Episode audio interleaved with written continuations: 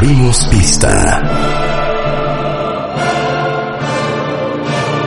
Marta de baile. En W. Five, four, three, two, one, fire. Muy buenos días, México. Son las 10 de la mañana. And this, this, this is how we roll. Nueva temporada. Más y mejores contenidos. Al aire. En vivo. Muy buenos días, México. Marta de baile en W. Fasten your seatbelts. Muy buenos días México. Esto es W Radio 96.9. Bueno, Bunchin, bunchin. ahora sí, dice Tom Brady, esta mañana cuando me desperté a las 7, Hijo, lo man. primero que hago es prender CNN. Lo primero que hago es prender CNN. Y entonces veo que eh, Tom Brady posteó en su Instagram de que ahora sí ya se va a retirar. Como ustedes saben, pues, eh, ¿cómo se los explico, Francisco Javier González? Pues Tom Brady, el ganador de siete Super Bowls, se dice que es el, el jugador más picudo de toda la historia de la NFL. ¿No? Pícaro, pícaro es Marta. Rebeca, todos, muy buen día. Hola. Te quiero. Sí, oye, hoy, hola, hola, igualmente. Oye, sí, hoy, hoy Tom Brady como que se levantó y dijo, Hoy sí. tengo ganas de decirles algo, y hoy sí ya me voy. Ok, espérate, vamos a poner el audio, porque aparte me dio una ternura, porque siento, Francisco, que quería llorar. Se quiebra un par de veces, claro, sí se, Se le quiebra. quiebra la voz. A ver, pon a Tom Brady. Good morning, guys. I'll get to the point right away.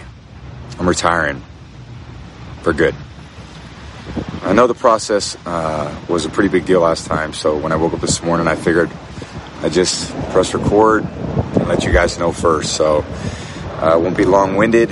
Like you only get one super emotional retirement essay, and I used mine up last year. So uh, really, thank you guys so much to every single one of you for supporting me, my family, my friends, my teammates, my competitors. Uh, I could go on forever. There's too many. Um, thank you guys for allowing me to live my absolute dream. I wouldn't change a thing. Love you all. Ahí está. Oye, a ver, pero aclárale a todo el mundo. No le falta el respeto, Rulo, a Tom Brady. Francisco Javier González, aclárale a todo el mundo qué pasó. Porque el año pasado ya había dicho que se retiraba. ¿Y qué pasó? Pues que luego se arrepintió como torero, dijo, no, fíjense que se, ya lo pensé bien. Y, y después de que se armó todo un escándalo y, y todo, todos los medios dedicándole homenajes y resumen de su carrera, dice, oiga, no, stop, stop, stop, no, quiero seguir jugando. Y los bucaneros le dijeron, pero bienvenido seas, por supuesto que sí. Y, este, y- jugó eh, el año que, que está por terminar con el Super Bowl de dentro de 15 días y tenía contrato por un año más, pero con la opción de retirarse en el momento que él quisiera.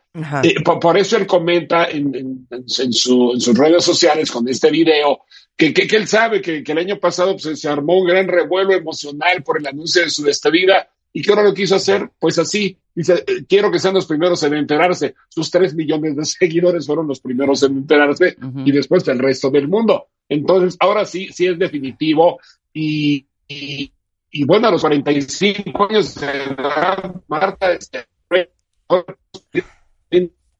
nada, Uy, nada. uy. Oye, a ver, vamos a hacer una pausa.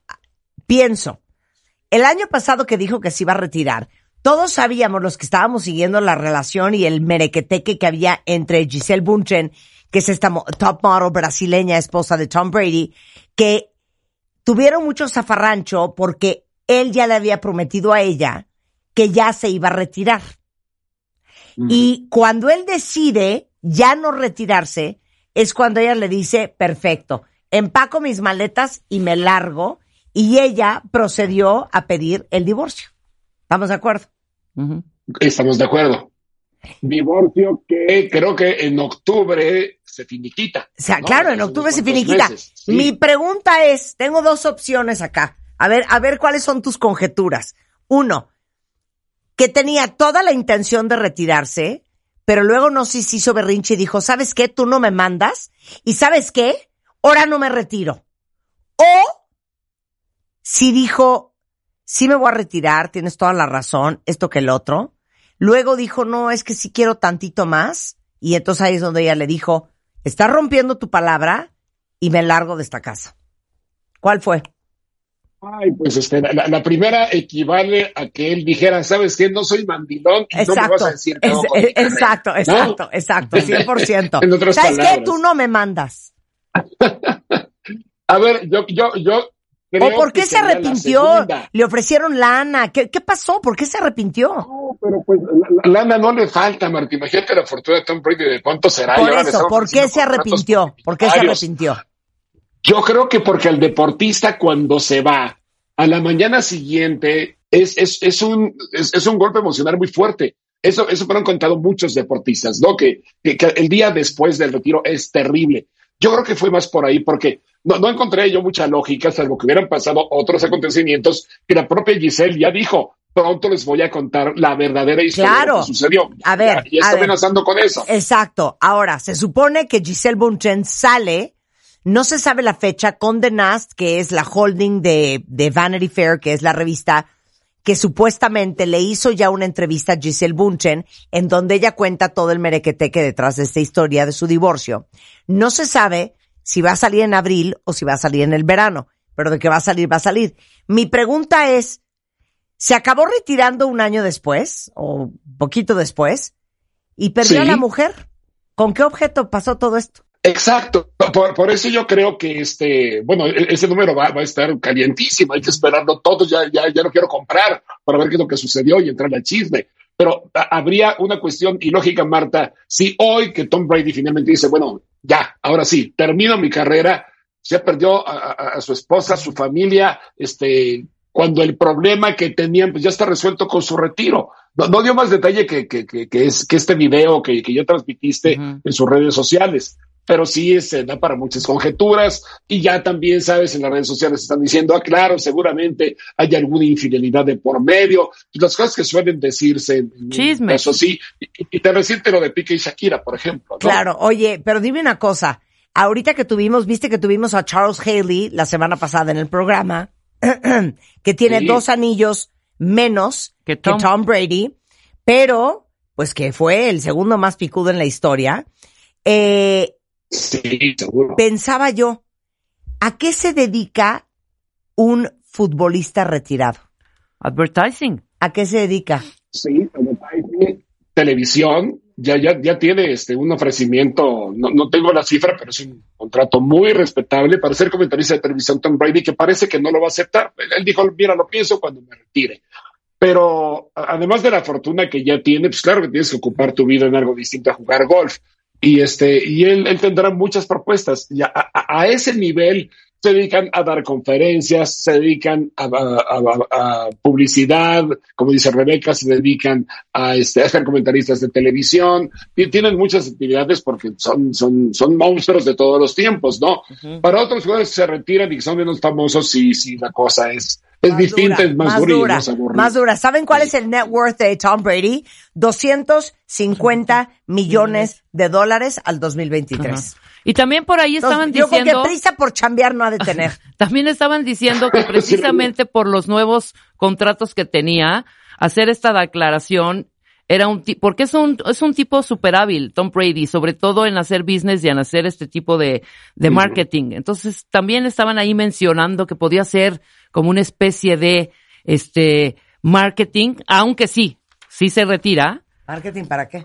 para lo que viene, que trae ahí este varios varios contratos de los que estás comentando, eh, Francisco Javier, sobre todo un Sí. programa de televisión y todo. Y, y sí, en algún momento sí. Sí. dijo de su, es que yo sigo mucho a Tom Brady, además no me, no, no es muy de mi agrado, se me hace a mí muy arrogante y prepotente, y tampoco soy fan de sus equipos, pero bueno, el rollo es que sí ha sido súper hábil en este sentido, súper, súper hábil, y siempre dijo que no iba a ser comentarista porque era como bajar de nivel. Hizo una declaración hace como dos o tres años que se lo comieron en redes diciendo efectivamente que no lo dijo tal cual, pero sí como sugiriendo que era como bajar de nivel casi casi ser comentarista de deportes. O sea, ¿por?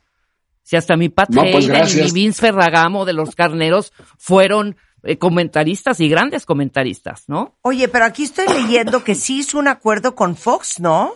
Por 540 millones de dólares en un espacio de 10 años. Wow. Yo, yo- yo sabía que estaban en eso y que cuando se retirara lo hablaban, pero pues a lo mejor ya estaba este, previsto, ¿no? Que en el momento que anunciara empezaba a funcionar su contrato, que será para la próxima temporada ya. Bueno, pues si lo hace, seguramente lo va a hacer, lo va a acabar siendo, haciendo con Fox. Y básicamente eso significa que por ser comentarista de Fox, no quiero que llores, Francisco Javier González. Porque ¿sabes qué? Yo también te los puedo pagar a ti. Demasiado 37, tarde, Marta. 37.5 millones de dólares al año Mm. para comentar para Fox Sports. Dios. Vamos a ver qué pasa. No. Ya Así las llorando, cosas. demasiado tarde que no llorara. Oye, lo único que no consiguió en la vida tal vez Tom Brady fue jugar con el equipo de sus amores, con los eh, 49ers, con San Francisco. Con San Francisco Él de niño 49ers.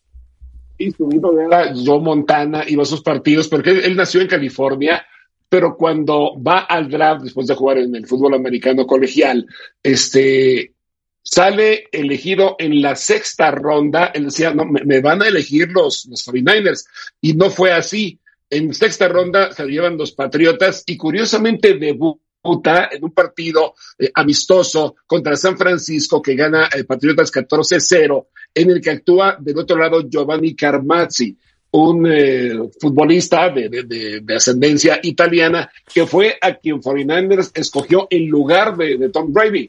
Le ganó el día de su debut al, al cuate que le quitó el puesto, Sí. que él siempre hubiera anhelado, ¿no? Oye, pues Charles Haley era de los San Francisco 49ers y justamente le preguntábamos la semana pasada que dónde estaba su corazón, si en los Dallas Cowboys o en los 49ers. Y dijo que 100%, no dijo que en los 49ers, que dijo Dallas Cowboys, dijo Dallas, Dallas Cowboys. Cowboys. Dice que donde más aprendió fue en los 49ers, pero que su corazoncito Se quedó en Dallas. sí se quedó en Dallas, ¿eh? Mira nada más. Sí se quedó en Dallas. Bueno, eh, Francisco Javier González te mando un, braz- un beso. Gracias por comentar con nosotros. Con mucho gusto, Marta. Buen día, Rebeca, todo el mundo. Un abrazo. Javier Bien. González es FJG-TD. Ese es su Twitter por si quieren conectar con él. Son las 10:14 de la mañana. Oigan, tengo este pendiente desde hace cinco días. No saben mi angustia.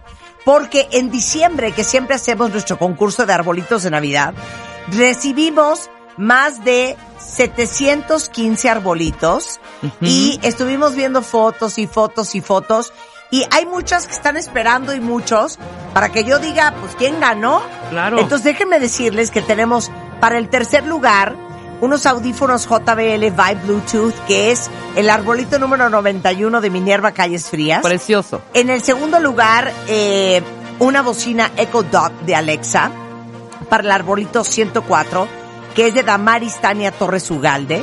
Y para el primer lugar tenemos una bocina Bose resistente al agua de Adrián Alejandro Gutiérrez, que era el árbol número 35, para que ahí les pasen el chisme, aunque de todos modos les vamos a poner ahorita en Twitter quiénes son los tres ganadores de nuestro concurso de arbolitos del 2022. Ahora déjame decir rápido el criterio, Marta, porque otra vez no escuchan, igual Sí. que las calaveritas, ¿Por qué igualito. Estás regañándolos. Perdón. Otra vez no escuchan. Otra hombre. vez no escuchan cuentavientes y por eso muchos de ustedes pierden la oportunidad de llevarse Sí. grandes, grandes alegrías. Sí. ¿No? Dijimos, eh, tómense una foto con su árbol, su ID de cuentaviente. O sea, Sí. hija, ¿crees que nos hicieron caso? Sí, lo mandan que O ya sea, no les vale si gorro. Google o Exactamente, no sabemos si es el del Palacio de Hierro, Ajá. ¿sabes? O el del Paseo de la Reforma. O sea, de verdad, escuchen para que no queden fuera de todas estas alegrías que estamos dando. Y además el esfuerzo que hacemos Marta y yo de estar viendo y viendo fotos y haciendo una selección para que el cuentaviente se lleve sus alegrías. Escuchen siempre las reglas. Estoy de acuerdo. Bueno. ahí quedó. Ahí quedó. Ayer eh, subimos a Instagram, que vale la pena, si no me siguen en Instagram, síganme, porque muchas de las entrevistas que hacemos aquí en radio, que ustedes escuchan pero no pueden ver, siempre las subimos eh, en la tarde-noche a Instagram y ahí pueden ver la conversación. Y subimos extractos de lo más importante, llevándolos a escuchar el podcast completo y a veces hasta la entrevista en video para YouTube. Entonces, ayer subíamos con, con, eh, con Mario Guerra la conversación que tuvimos. Si vivir juntos antes de casarse es buena o mala idea.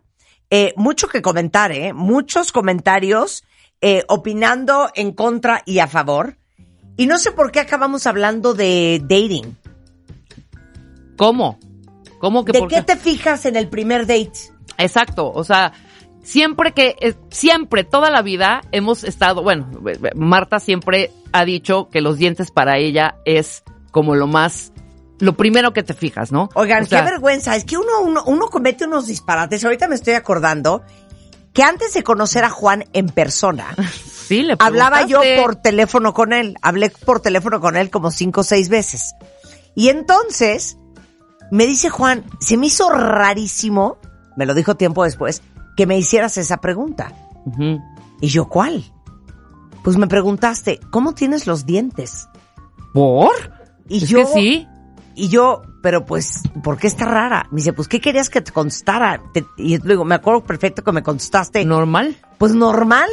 Y dije, qué preocupación. O sea, imagínate. ¿Qué será normal para él? No, deja la preocupación. Porque la única foto que tenía de él que salía hecho un cuero, no se le veían los dientes, como que estaba medio no sonriendo. Claro. Y entonces yo tenía mucha angustia de cómo tendrá los dientes. Oye, pero pobre Juan, él sí tuvo un examen muy exhaustivo, ¿no? Porque esa prueba que yo la neta no la había escuchado, la de quiero que te pongas borracho para ver cómo... Ah, esa fue otra prueba. Para ver cómo Esa, esa fue otra prueba. ¿Esa prueba, Ahí les Juan? va. Claro. A ver, Bien. les voy a dar este consejo.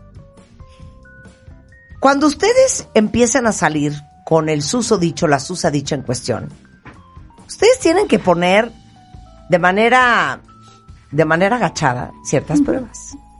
Entonces, a la tercera semana de novios, yo dije, yo quiero saber. ¿Juan qué? Y ustedes saben que yo, pues en realidad, no tomo. Y a mí la gente que toma mucho o se pone muy borracha muy seguido o la gente que tiene mala copa, es que no tengo ninguna tolerancia. Entonces dije, voy a ver cómo es este cuate borracho. Para que si de una vez esto no está padre, No me yo ya. finiquite esta relación. Claro. Que más cosas pasen en tu vida por diseño y menos por accidente. Ah, ¿cómo? Voy a estar perdidamente enamorada del susodicho. Y a los seis meses me voy a dar cuenta que tiene un tema de alcohol. Cero. No, pero quiero Cero, que, quiero que cero. hagamos el ejercicio. O sea, ok, entonces llegar- yo... ¿Llegaron a dónde? No, estábamos cenando y entonces yo me volteé y le dije, a ver, ponte borracho. Y Juan no toma eh, licor más que vino tinto. O sea, no toma ni tequila, ni whisky, No toma nada, nada, destilado, nada. destilado. No, No toma destilado más que vino tinto. Ok. Entonces me dice, ¿por? Porque aparte en esa época escalaba mucho, hacía mucho ejercicio y entonces no tomaba. Y entonces me dice, para. Y le digo, ah, ya, hombre. ah". O sea, pero no tenías miedo de que te dijera, ay, está loca. Cero, cero. Ok. No, pero también Entonces- querías, querías alegría un sí, sí, poquito. era re- refundió Ajá. una botella de vino tinto. Hasta las manitas. Ok. Muy bien. Pero ¿cómo, O sea, cómo se comportó? ¿Cuál fue, ¿Cuál fue su comportamiento? Muy lindo, nada, nada de gritos, ni de vomitar, ni de ¡Tráigame mi agresivo, coche! Ni de güey, me encanta. Cero, Así, cero. ¿quién es esta? Muy bien, muy bien. Entonces, cuando pasó esa prueba, yo dije, perfecto, podemos continuar esta relación. Ok. Sí. Meses después, le confesé, cuando ya había amarrado, La triquiñuela. le, le confesé la canallada. Le dije, güey, ¿te, te acuerdas esa vez que te puse borracho en un restaurante? Y me dijo, sí, perfecto, nunca entendí. Y le dije, es que yo quería ver cómo eras tú bajo en la influencia del alcohol. Para que si tenías mala copa, de una vez, esta relación se O sea, terminara. era un test Wow. que tú desarrollaste. Y saben que estas cosas, señoritas, son cosas que solamente te da el colmillo. Chiqui, chiqui, chiqui, chiqui, chiqui, chiqui. La experiencia. Claro. Ahora que él te lo hubiera dicho a ti. No, es que les voy a contar otra Ay, cosa. Les voy a contar ¿Hay otra cosa. Así, él sí me tiene que aguantar. Él llegó a pensar que yo tenía problemas de alcohol. ¿Cómo? Nosotros, crees? Por su nosotros ayer también, ¿eh? Nosotros ayer también. ¿Ustedes por qué pensaron Marta que yo venía ayer borracha? No, te voy a decir por qué. Porque como, como me daba pena ciertas cosas, entonces me echaba un vodka Pero como no me gusta mucho el sabor del alcohol, entonces me echaba un vodka derecho y pues así de Hidalgo, ¿no? Para no sufrirla tanto. Ajá. Entonces, un Hidalgo, un vaso de agua. Y obviamente, como cuando estás en, en una relación nueva, ¿te has fijado que no comes? Ay, sí. Entonces yo siempre estaba en ayunas, entonces siempre se me subía, entonces siempre vomitaba. Y eso me pasó como tres, cuatro veces con Juan. Y dice Juan que Oye, un día él pensó, Juan, ¿eh? él pensó, Esta mujer tiene problemas. esta chava tiene problemas con el alcohol. No, lo que pasa es que, claro, para tú romper, sea, vencer la, casi, la, casi. la barrera de claro, de- la, del oso, de la vergüenza, de la, vergüenza, pena, la pena. Entonces me echaban mis drinks, pero como no sé tomar, entonces siempre acababa borracha y vomitando. Entonces, pero eso fue como tres veces. Y entonces dice él que una noche que estábamos en un restaurante en Polanco, que nuevamente, o sea, acabé vomitando, él dijo, no, pues a la mañana siguiente voy a tener que hablar con ella y pues decirle que, pues qué onda con su Que forma de tomar. Nunca me tocó el tema, pero ya cuando se me pasó la pena, pues ya se dio cuenta que no tengo problemas con el alcohol porque de hecho ni tomo. Y te Entonces esa es esa bonita Es que, historia. fíjate que me lo importante. Pues con el Fíjate, gatito, ¿en qué te fijas? Mándenos en qué A se ver, fijan. con el gatito, ¿en, ¿En qué, qué te te fijas? fijas? A ver, Ajá. Carlos, participa. ¿En qué te fijas en, el primer date? Si vas a venir a la cabina, participa. bueno, más bien, ¿en a qué te fijabas? ¿En qué te fijabas? Porque ya eres un hombre casado y Ah, fiel. exacto. ¿En qué te fijabas cuando salías con una chica? La Y no neta, puedes la decir neta. ni chichis ni nalgas. Pues es que los hombres, yo a creo ver, que es más ¿en qué en te lo fijabas? físico. Ni digas en la mirada de sus ojos, en la ventana En la al preciosa alma. conversación que A teníamos. ver. En sus ojos. ¡Ah! porque son la ventana del alma. Bueno, pues, ¿qué A quieres ver, que diga? ¿en, en qué te fijabas? En el sentido del humor. Sentido del humor, sí, sí, Sí, porque tú eres muy gracioso. Del humor. Tú eres muy chistoso, A ver, sí. Rulo, otro Lisa hombre. es muy chistosa. humor, ¿eh? Sí, Lisa sí. es divertida. Sí. Jala, jala, Sí, jala. sí. Lisa jala, Lisa Sí, nos jala. reímos mucho. En el sentido del humor y en el olor. Eh, En el ¡Qué olor de las personas. Sí, ¡Qué es, importante, Sí, la neta. la Pero ¿en química. qué O momento sea, la química-? Cuando No, pues, a lo saludas, mejor en ¿no? un saludo, sí. sí, ¿cómo La no? química. Pero eso es tricky ¿Qué? porque es Ay, claro. ¿Qué? por el perfume Sí. y así, ¿no? No, no, ¿Qué? no. No. No, no, no, sí lo llegas a reconocer cuando alguien no tiene, tiene un aroma fétido. No. No, más bien, claro, ver No, con, sí. con la hormona, la feromona, la testosterona, todo rollo. Sí hay alientos ¡Cállate! frescos. ¿Qué Claro. Exactamente. Claro. ¿puedo decir una cosa y alguien me lo puede confirmar? ¿Qué? Hay gente que sabe y huele ácido. Sí, claro. ¿Sí? Sí. Yo que he Sí. besado muchas bocas. Exacto. Es, es un diferente No, pH. Y sabe pH cero gente balanceado. que sabe dulce. Ajá. ¿No? Como. Y te voy a decir, ácidos, ¡Qué asco! ácidos se Como a repelen. yogurt cortado. Ácidos se repelen y no hay segundo date. Y ¿Qué? no hay tercero y no hay cuarto. Bueno, es que yo lo dije el otro día en mi casa en una comida el domingo. Sí. Es que, perdón, si vas a ir en un date, es que ¿cómo crees que vas a tragar cebolla? Sí, no, cero. No. Por eso no comemos nada. No, tú eres bien sucia, hija. No, cero. De, me trae unas cebollitas de me cambray. trae, por favor, me, Ay, qué me puede traer. No, ni siquiera Bueno, asadas, así El tal cual. protocolo de la cebolla, perdón Cero, que me no, meta, para nada. solamente es sí, si hay reciprocidad. Si no, no. Exacto. Mi O sea, esposa hoy me ¿Ah, dice, cómo? oye, No, pero ya después ¿vas a de cinco cebolla? años. No. Sí. Ah, ok, y no come. 100%. ¿Vas a comer cebolla? Sí. ¿Cómo? Pero no entiendo lo de la reciprocidad. Sí, Pues claro. eso. Le tienes O que sea, invitar a él parejo, también ¿no? una Dos hediondos. de huele no, tú también Dos hediondos. Se neutralizan. No, no, no, Neutralizan, se claro, se anulan. No, pero ya no te da pena porque él Se inhibe, se inhibe. Claro. Dos hediondos, dos hediondos es el doble de uno, ¿eh? Pero hediondos Se al anula. No Al cuadrado. Pero no te va a reclamar porque no sabes si es él o eres tú. Claro. O sea, yo hacía eso con un ex. Me encantaba comer chips este de las verdes con ¿De este dip de cebolla? Ajá.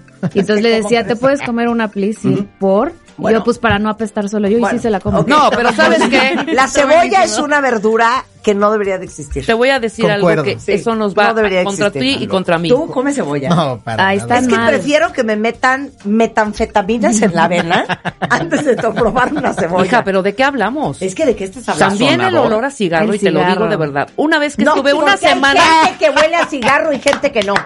una No, semana yo no, dejé no, de fumar. no, no, no. Espérame, déjame Aquí quiero decir hacer mi una teoría. Pues, voy primero yo Hay gente que atrapa los olores Sí, y gente que, no. Entiendo. Hay gente que se toma dos sorbos de café y parece maestra de geografía. No, no, no. Y no te dijo, y no, te digo no, el no, Bacardí. No, por eso. Ay, ese, ese sí huele ese rico. hay olor, gente. hija, Ay, no, me hija, encanta. ¿de qué No, hablas? sí. Es que yo soy adicta. Un cuate que huele a Cuba No. A mí me Sí, encanta. no, el no, olor no, a Cuba, pero No, deja digo, eso. es de los ya, ya ¿Puedo cuando hacer entra en, ya cuando entra en la ¿Me cruda. puedes conseguir Ah, a no. alguien? A alguien. Ajá. A esa especialista otorrina argentina que es De los especialista olores. en el olor. Sí. Hay gente, hay bocas que, o sea, prueban algo y ya haz de cuenta que se Absorben. comen. Se Absorben convirtieron el en, olor. en el Hasta lo cigarro, sudan. en la y hay, cebolla, exacto, en el y hasta ron. lo sudan. Ujú. Y habemos personas. ¿Cómo sabes? ¿Cómo? Eso estaba pensando. ¿Cómo sabemos que no me lo han cotejado, me lo han cotejado. ¿Qué te Sí. dicen? Hueles a Cero. flor. No, no. Qué raro que casi nunca hueles a cigarro.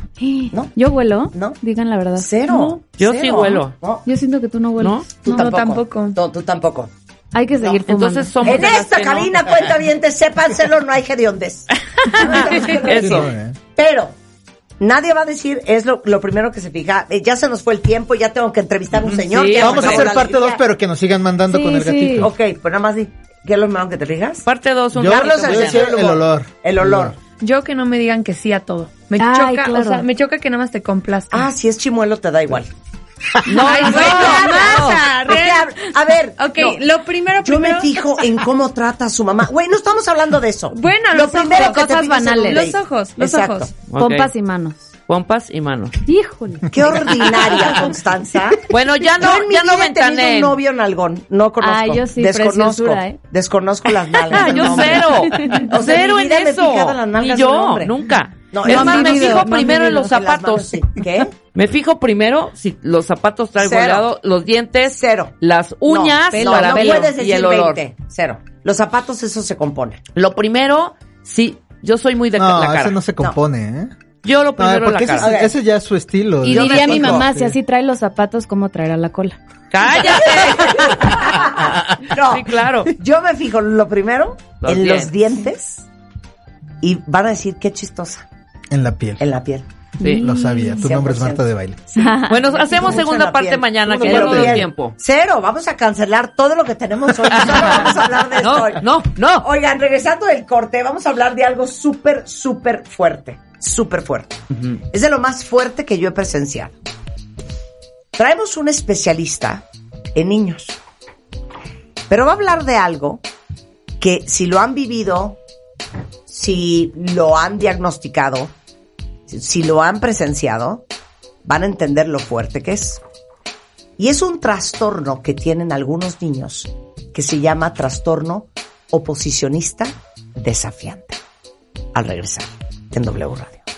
Suscríbete a Marta de Baile en YouTube. No te pierdas los de Baile Minutos, de Baile Talks.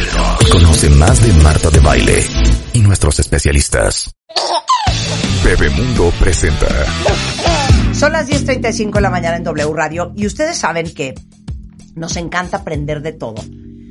Porque entre más sabes, más herramientas tienes para manejar lo que sea que se te presente en la vida. Y hay un trastorno que existe en los niños que se llama trastorno oposicionista desafiante, que a lo mejor ustedes nunca lo habían oído mencionar. Pero quiero que piensen en sus hijos.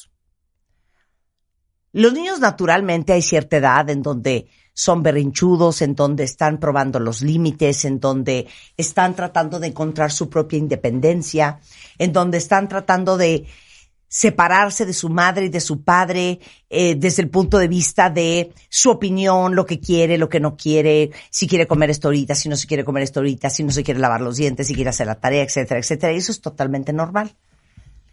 Pero hay otra camada de niños que parecieran imposibles, imposibles de controlar. Y para eso está con nosotros el día de hoy eh, Tofi Sazón, es psicoterapeuta, es psicoanalista especializado en conducta social, especialista en adicciones, eh, está certificado también por si se les ofrece como Sex Addiction Therapist. Oye, deberíamos hablar de eso. Claro, Deberíamos hablar de la adicción al sexo. por supuesto. No puedo creer la adicción al sexo. Qué cansancio. Eh, es psicoanalista, de titular de la Asociación Psicoanalítica Mexicana y miembro de la International Psychoanalytic Association. Y hoy vamos a hablar de que del 1 hasta el 16% de la población en edad escolar entre los 3 y los 13 años tiene trastorno de oposición desafiante. Entre el, 30 el 40 y el 60% de los niños que tienen este diagnóstico tienen también eh, trastorno de déficit de atención y hiperactividad y acaban desarrollando trastorno oposicionista desafiante. Entonces, quiero que les expliques a todos. Yo sí conozco a alguien que lo tiene. No se me avisó de antemano, Tofi. Y cuando yo estuve en esa comida con una, un, un niño que tenía este trastorno, me quedé con la boca abierta. Así es. Con la boca abierta. Entonces, explica qué es.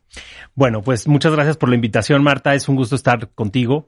Y el trastorno oposicionista desafiante o negativista, que también se le conoce de, esa forma a veces, es un trastorno de la conducta.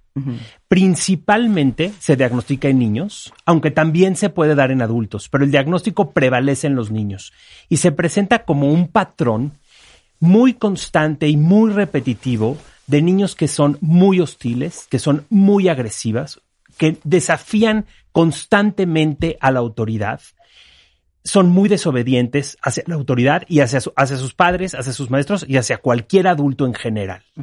Esto evidentemente hace que los padres tengan un desgaste al tratar de modular su conducta y de ponerles límites. Pero existen estos niños. Y los síntomas son. Se enojan constantemente, tienen constantemente discusiones con adultos, desafían activamente a sus maestros, a sus padres, no quieren seguir órdenes y no quieren cumplir con los deberes o las demandas que les pone la autoridad. Se molestan constantemente con la gente, culpan a otras personas de sus errores, tienen muy poca capacidad de reflexionar sobre ellos mismos, cul- culpan a otras personas de sus errores y tienen y, y de sus malos comportamientos. Siempre la culpa es de otro. Son muy susceptibles también de ser molestados. A veces son buleados y a veces son el niño bully. Son muy resentidos, son muy coléricos, son muy rencorosos y a veces pueden dar un poco de, asustan un poco a los padres porque se pueden ver muy vengativos. O sea, cero control de impulso. Cero control de impulso, cero control de, de, de sus emociones. ¿Has ve- trabajado con niños así? sobre todo con los padres. Ok. Sobre todo con los padres. Eh, yo voy a dar mi experiencia y tú da ejemplos de lo que tú has vivido. Pero en, en esa comida que tuve, donde estaba este niño que tenía este trastorno, hagan de cuenta que estábamos hablando la mamá y yo, y el niño interrumpía y le decía, ya no quiero estar aquí, mamá, ya me quiero ir. La mamá desencajada entre pena, angustia y ansiedad de que el niño se iba a salir de control.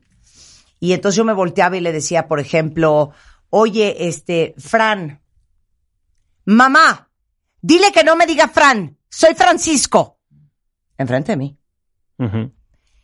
Empezábamos a platicar, bueno, mi amor, lo que pasa es que ella no sabía que te llamas, este, Francisco, pero por eso, dile que no me vuelva a decir Fran, me llamo Francisco.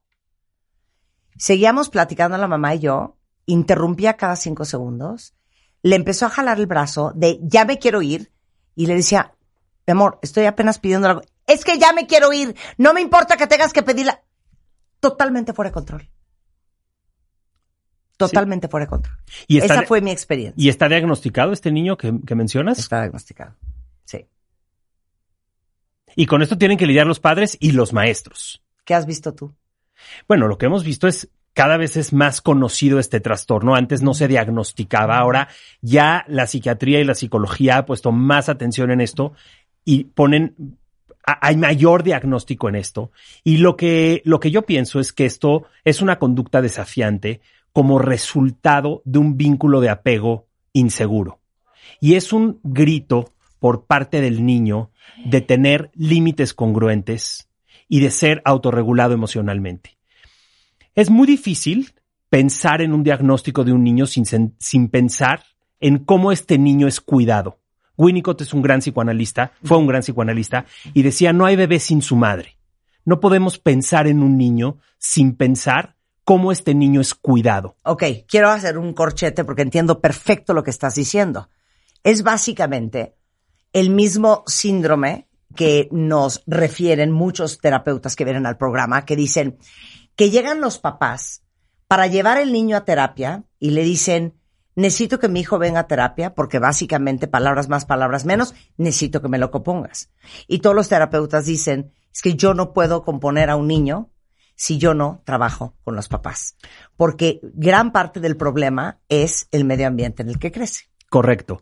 ¿No? podemos pensar. Somos parte del problema. No podemos pensar en, en la salud mental de los niños sin pensar en cómo son cuidados estos niños. Porque el cuidado de los niños lo que brinda es una sensación de seguridad y de autorregulación O no, emocional. o no. O no. O no. Entonces, cuando hay un tipo de apego inseguro y el niño no se siente en un medio ambiente seguro y capaz de ser regulado en sus emociones, entonces lo que sucede con este niño es que va a pedir de una manera desproporcionada un límite. Ok, pero ahí te va una cosa. ¿Cómo saben ustedes los terapeutas qué es nurture y qué es nature? O sea, ¿qué parte es la forma en que criaste al niño y qué parte es, es que es así de nacimiento? Bueno, existe lo que se conoce como el temperamento. Y el temperamento es aquello que un niño, con, el, con lo cual un niño nace. Todos tenemos un temperamento. Pero el temperamento es modulado por una madre. Entonces, el encuentro entre el, te- entre el temperamento y el cuidado de la madre es lo que va a formar, por decir así, la personalidad. Sí. No hay manera de diferenciar completamente esto es, esto es de naturaleza o esto es, esto es, eh, con esto nació, esto es su temperamento, esto es por la madre. Pero el resultado es imposible de pensar sin la forma en que este niño es cuidado. Ok, cuando llegan tus, eh, los papás que te han consultado a, a presentarte un caso de trastorno oposicionista desafiante, ¿qué te dicen los papás? ¿Qué prácticamente algo de lo que tú estabas diciendo hace rato, ¿no? De quiero que me compongan a mi hijo porque no se comporta, porque no hay manera de algo tiene, seguramente tiene algo en el cerebro, que le hagan análisis de neurológicos, como que quieren localizar algo. Pero pocas veces tenemos a padres reflexivos que se sienten parte del problema. Y esa es gran parte del avance. ¿eh? Claro. Lo que primero tenemos que lograr es tener padres que tengan la capacidad de reflexionar sobre ellos mismos. Claro. Pero, pero para efectos educativos, para todos los que nos están escuchando, cuentavientes, para que ustedes digan, ¿será que eso es lo que tiene mi hijo o no? ¿Qué describen los papás? O sea, ¿cuáles son las historias que te cuentan de la conducta de sus hijos? Lo que describen los padres es, me desquicia este niño. No puedo con este niño. No No, puedo, sé qué sí. tiene. Algo que rebasa mis capacidades. Que esto puede ser algo normal en la adolescencia, ¿eh? Esto no necesariamente es algo patológico en ciertos momentos de la adolescencia. Pero en los niños, los padres lo describen como un no entiendo qué le pasa. No hay forma de, de abordarlo. No hay forma de agarrarlo. No hay forma de controlar, de atajar, de, de minimizar, de manejar. No hay manera. Porque además Está todas fuera las de conductas, control. normalmente lo que vemos es que los- las conductas de los padres también son muy violentas, son muy agresivas, los padres están desesperados, entonces pueden ser agresivos y eso refuerza de nuevo la sensación de estos padres no me cuidan, estos que tienen que ser mis cuidadores son una fuente de amenaza y el círculo vicioso se, se hace algo enorme, ¿no? Algo verdaderamente traumático para un niño es que sus padres sean quienes lo cuidan y quienes son la fuente del miedo, la fuente de amenaza. Pensar en que mi padre es el que me cuida y el que el peligro, porque El- es el que me que golpea, dependo. del que dependo y es el que me da miedo, es traumático. ¿Sí? Regresemos al tema de que el temperamento es con lo que naces, pero la forma en que te formaron y te educaron es lo que acaba dando como resultado tu personalidad. En el caso de estos niños, ¿qué es lo que han hecho mal en la formación estos padres? principalmente el vínculo de apego es un apego inseguro y que no da... eh, ¿Cuál es el apego inseguro? Ajá. El apego inseguro es, es una forma en que los padres regulan el estrés del niño de una forma ineficiente. Dame ejemplos. La autorregulación emocional, en un principio, en un bebé, no es, no es, no está par- no es parte de su capacidad. Los padres o la madre principalmente, el cuidador principal, tiene que brindar esa regulación emocional. La forma en la que este niño es cuidado se va a internalizar y se va a convertir en la forma en que yo después me autorregulo emocionalmente. Cuando hay un patrón de inconsistencia, de incongruencia entre los padres, entre papá y mamá o entre el propio papá y la propia mamá, cuando, el- cuando hay mensajes contradictorios, la sensación de no hay un ambiente que me contenga es muy desesperante y la conducta desafiante, eso es lo que está tratando de decir. Denme límites congruentes, no límites solamente, sino límites congruentes. Un ejemplo, cuando a un niño le decimos no puedes golpear, pero de repente va, golpea a un niño en la escuela, lo regañan, lo castigan y al mismo tiempo le dicen estás castigado, pero qué bueno que te defendiste. Esos son límites o son reglas que pone una familia o que ponen los padres que son incongruentes. Un día dicen una cosa, otro día dicen otra cosa. Ese patrón de inconsistencia, es un patrón de inconsistencia, genera una forma de autorregulación emo- emocional, una forma de autocalmarse que no es efectiva. Claro. Entonces el desafío es un desafío por límites. Claro. Y es que, es que eh, cuando yo me dedicaba gran parte de mi vida a ser Bebemundo, esos 20 años, estos primeros 20 años, una de las cosas que aprendí que me impresionó muchísimo en un libro que se llama How to Really Love Your Child es que parte de mostrarle amor a un niño es crear límites y estructura porque eso es lo que verdaderamente y lo único que le da un gran sentido de seguridad. Porque un niño que es nuevo en este mundo y que el mundo es tan grande, tan infinito, se vuelve loco sin los límites, Totalmente. sin la estructura de tú operas de aquí hasta aquí, esto sucede a esta hora, esto sucede a esta hora, tú puedes llegar hasta acá, esto sí se puede, esto no se puede. Eso le da un gran sentido de certeza y por ende de seguridad a un niño. Por eso dicen que poner límites y darle estructura a un niño es el más grande acto de amor, porque lo más fácil es darle el maldito Twinkie con tal de que el niño no llore, ¿me Por entiendes? supuesto. Y lo más difícil es aguantar vara, es resistir el llanto, es resistir el berrinche, es resistir el desafío y la oposición para ayudarlo a entender la autorregulación y lo importante que es tener límites en la vida. Eh, dijiste algo que es bien importante, que es ayudarlo a entender. Fíjate, Marta, aquí hay un punto bien interesante. El vínculo de apego se forma en los momentos de estrés. El vínculo de apego no se forma en los buenos momentos. Si nos vamos una semana con nuestros hijos y los cuidamos y la pasamos increíble y todos echamos relajo, no estamos formando vínculo de apego. Estamos formando a lo mejor vínculo afectivo u otra cosa. Sí. Pero en el momento en que llega la noche y hay una situación de estrés, la reacción de los cuidadores o de los padres ante el estrés se- es lo que forma el vínculo de apego. Dame el ejemplo. El niño está el fin de semana todo, eh, todo el fin de semana completo, la pasa increíble con sus papás, se van al teatro, se divierten, llega en la noche, tiene que hacer la tarea, se empieza a rebelar contra la tarea y el papá explota y lo golpea, por ejemplo, ¿no? Todo lo que se hizo el fin de semana no forma vínculo de apego. El vínculo de apego se forma en los momentos de estrés. Entonces, no solamente es aguantar vara, sino es aguantar vara y contenerlo ¿Y qué haces? Conectarte emocionalmente con lo que a él le está pasando. Que eso es bien difícil porque tenemos que tener suficiente conexión emocional con nosotros mismos. Claro. Y es esos momentos y esas prácticas que hemos aprendido a lo largo de muchos años en Bebemundo y aquí de, mi amor, entiendo que te mueras de coraje de tener que hacer la tarea ahorita, que es una forma de validarle los sentimientos. Entiendo porque si yo fuera tú estaría igual. Pero mi amor, la tienes que hacer.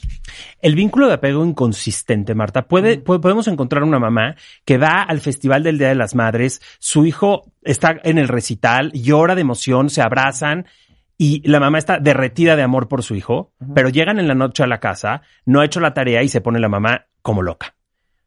Ahí, mm, ese es un vínculo inconsistente. O sea, los buenos momentos no son los que forman el vínculo de apego, sino los momentos en donde el niño está estresado y donde el niño tiene que ser contenido.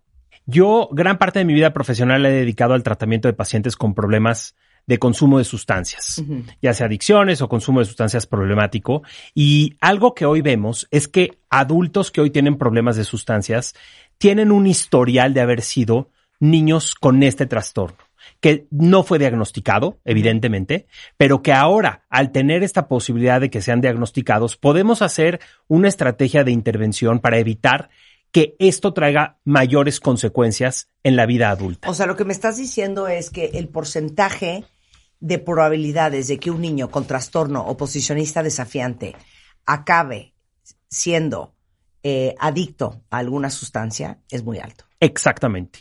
Siempre que tengamos a niños con problemas en su autorregulación emocional, no vamos a encontrar que de adultos van a tener un problema en su re- regulación emocional y las sustancias caen como anillo al dedo para una persona que tiene esto.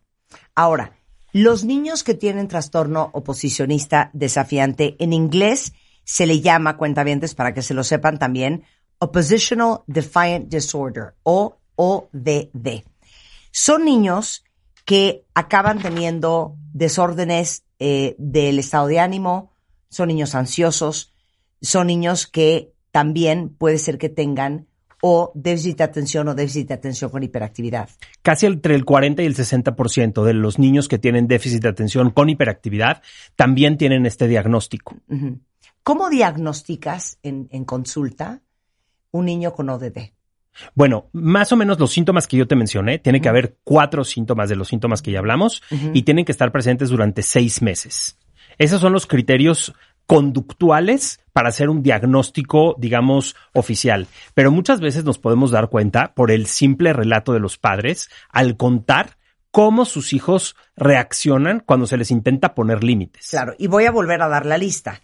Eh, se enoja constantemente, discute constantemente con los adultos, desafía activamente a los adultos o rehúsa cumplir sus órdenes o demandas, molesta deliberadamente a otras personas simplemente para irritarlos, culpa a otros de sus errores o de su mal comportamiento, siempre los otros son los responsables, es susceptible a ser molestado, a ser buleado o es susceptible a ser el bully, eh, es colérico, es resentido, es vengativo eh, y normalmente son muy, muy, muy difíciles de manejar. Así es. Y nuestra obligación, perdón. No, dilo. Nuestra obligación es tratar de pensar qué está viviendo este niño, por qué este niño se está comportando de esta manera. Más allá de juzgarlo o de criticarlo y de imponer más reglamentos a este niño y más disciplina, tenemos que entender de dónde viene. Hay un, una pandemia que estamos viviendo hoy por hoy, Marta, que es yo creo que la peor pandemia que hemos vivido en la humanidad, me ¿Y atrevo no a es la de decirlo. COVID? No, es la pandemia de trauma complejo. El trauma complejo ¿Qué es eso?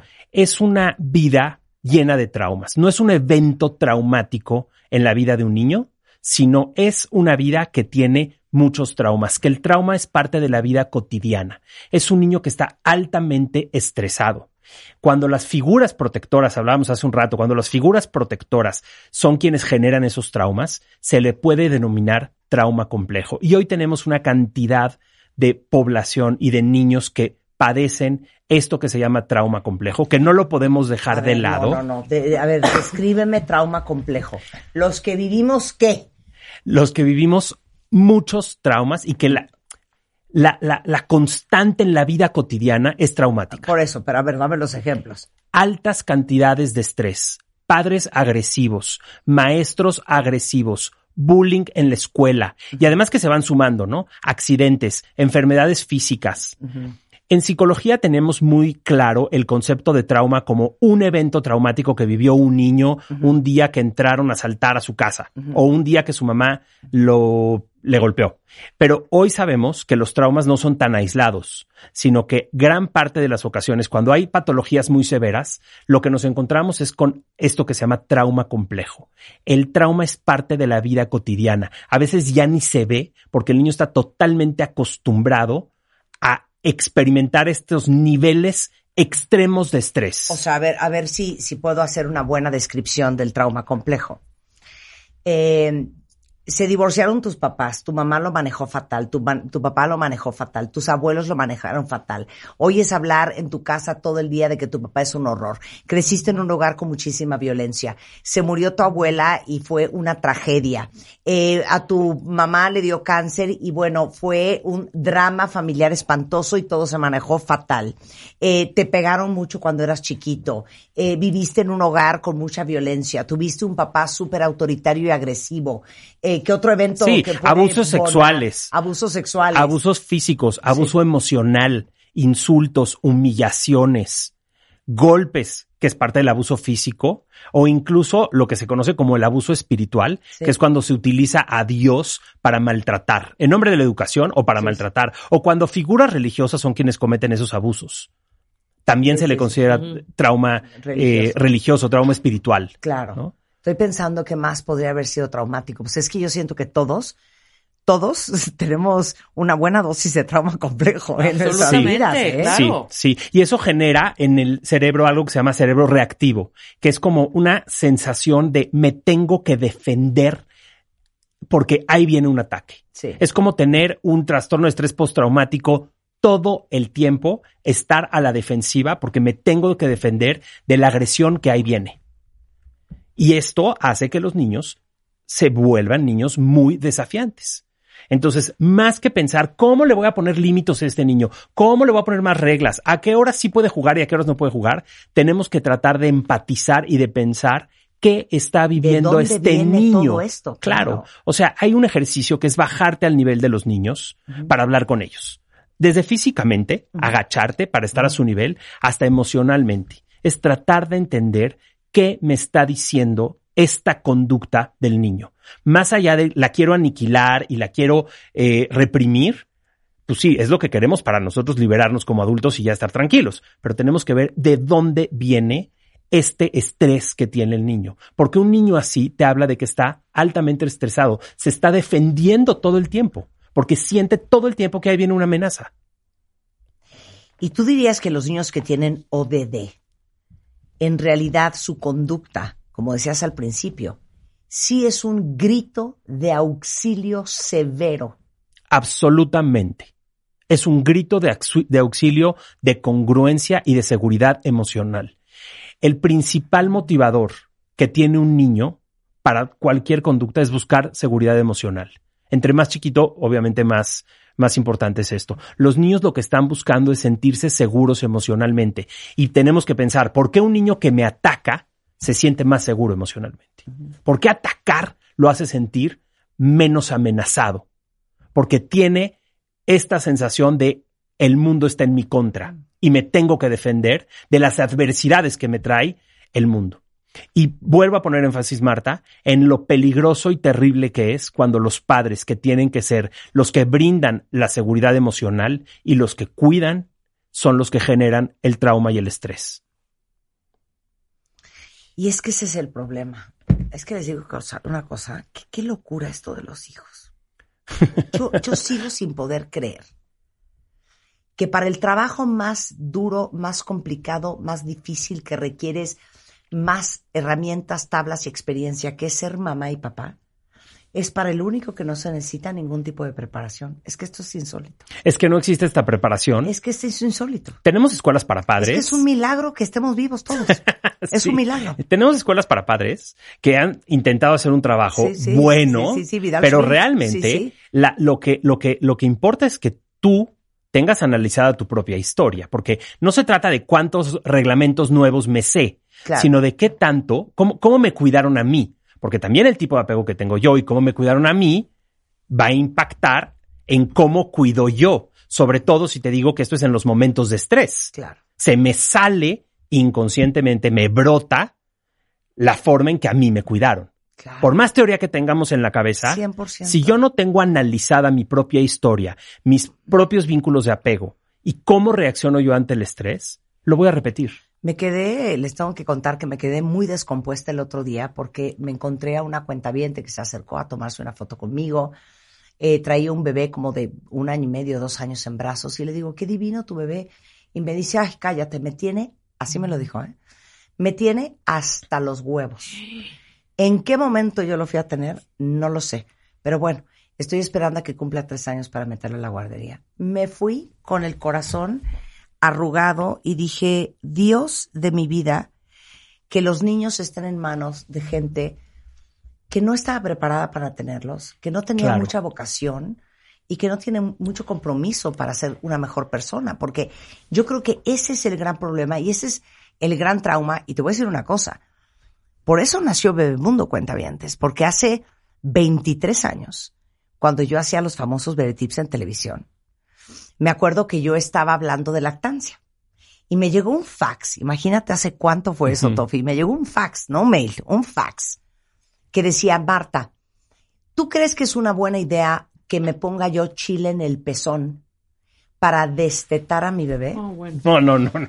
Y yo dije, pues es que claro, por eso crecemos y estamos todos con Lexapro, Claro. ¿no? con antidepresivos y ansiolíticos y en terapia. Bueno, ha habido muchos bebés que les dan cerveza en la mamila para Claro, calmarlos. para calmarlos y que se duerman. Entonces yo dije, hay que hacer algo para crear información para todos los padres y madres jóvenes, para que tomemos mejores decisiones que ponerle chile en el pezón, Por supuesto. para que el niño ya no quiera tomar leche. Ahora, déjame decirte algo, Marta, porque mencionas esto y eso no es un apego inseguro. Eso es un apego desorganizado, Sí, que no es lo mismo que un apego inseguro. Sí, sí. Es muchísimo más severo. claro. Y para formar a un niño necesitas muchas tablas en todo sentido. Necesitas autoestima, necesitas autoconfianza, necesitas paciencia, necesitas ser una persona que tiene límites, tienes que ser una persona estructurada, tienes que ser una persona consciente, Humilde. responsable, humilde, tienes que ser eh, accountable. Y al final, todo eso es lo que tú le quieres enseñar a tu hijo.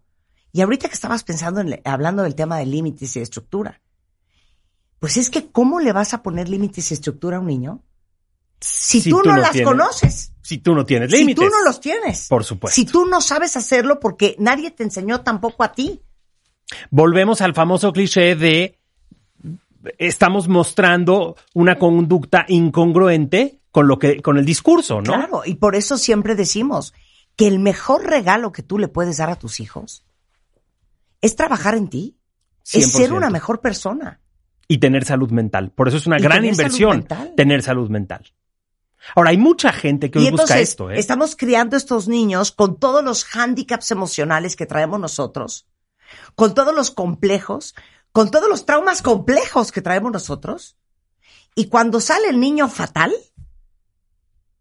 creemos que alguien como Tofi o como el río de especialistas que tenemos en este programa lo pueden componer. Cuando nosotros somos coautores de ese resultado. Y ahí te da algo bien interesante Me del... quiero ahorita, Matar, oficialmente, matar. en Radio Nacional, aventar por la ventana. No, no, no, no, No te puedo creer. Te voy a decir algo bien interesante sobre el trauma complejo. En el trauma complejo, el poder del cambio no lo tiene el terapeuta. El poder lo- del cambio lo tiene el que tiene el poder del tiempo.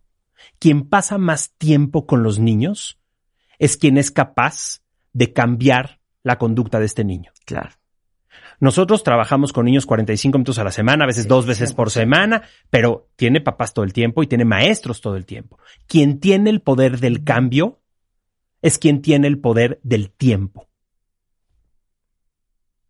Y esto es muy valioso de saber. Ahora, Pero déjame decirte, Marta, que ahorita estamos en una época, yo tengo 20 años con el consultorio y te puedo decir que nunca, de la pandemia para acá, nunca habíamos tenido tantos deseos de la gente y de la sociedad por entender la salud mental. A raíz de la pandemia, la gente le está dando un lugar a la salud mental. Eso es uno de los pocos regalos que nos trajo la pandemia. Hay mayor conciencia sobre la importancia de invertir en nosotros mismos y de tener salud mental, que era algo que no se veía hace unos años. ¿no? 100%, 100%. ¿Qué vamos a hacer, cuentavientes? Yo, yo sí les quiero decir algo y se los quiero decir seriamente.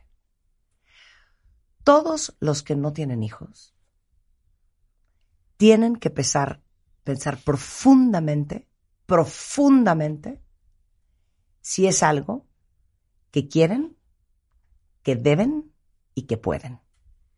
Así es. ¿Y qué vamos a hacer? Trabajar en nosotros mismos. No nos queda otra más que porque, ser. porque sabes qué pasa, Tofi, que creo que tenemos una visión tan romántica de la maternidad y la paternidad que muy poca gente se atreve a hablar de estos temas con absoluta crudeza, y esa es parte de la misión de Bebemundo, de hablar de los temas complicados de ser mamá y ser papá, sin ninguna pena y sin ningún tapujo, porque es bien importante que también desmitifiquemos el ser mamá y el ser papá, que es el trabajo más duro y más complicado que hay. Y creo que todos los que tenemos hijos, o la gran mayoría, tenemos esta visión romántica de voy a tener un bebé y entonces te imaginas cómo lo vas a peinar, cómo lo vas a besar, cuándo lo bañes, cómo le vas a hacer el cuarto, cuando lo lleves al kinder, cuando se gradúe de prepa. Eso es lo que estamos pensando. Pero no pensamos en nuestra manzanita adorada llorando a mares en, en la tienda, en el centro comercial, aventándose un berrincho, una pataleta, cómo se te estruja el corazón cuando llega tu hijo y te dice, no tuve con quién jugar en recreo y me senté solo a comer mi lunch. O cuando tu hija está llorando porque el novio eh, la dejó, o porque no tiene que ponerse y azotó la puerta y te dijo te odio. O cuando el niño ya no quiere terminar prepa, o cuando dejó la universidad por tercera vez, o cuando se está divorciando del marido dos.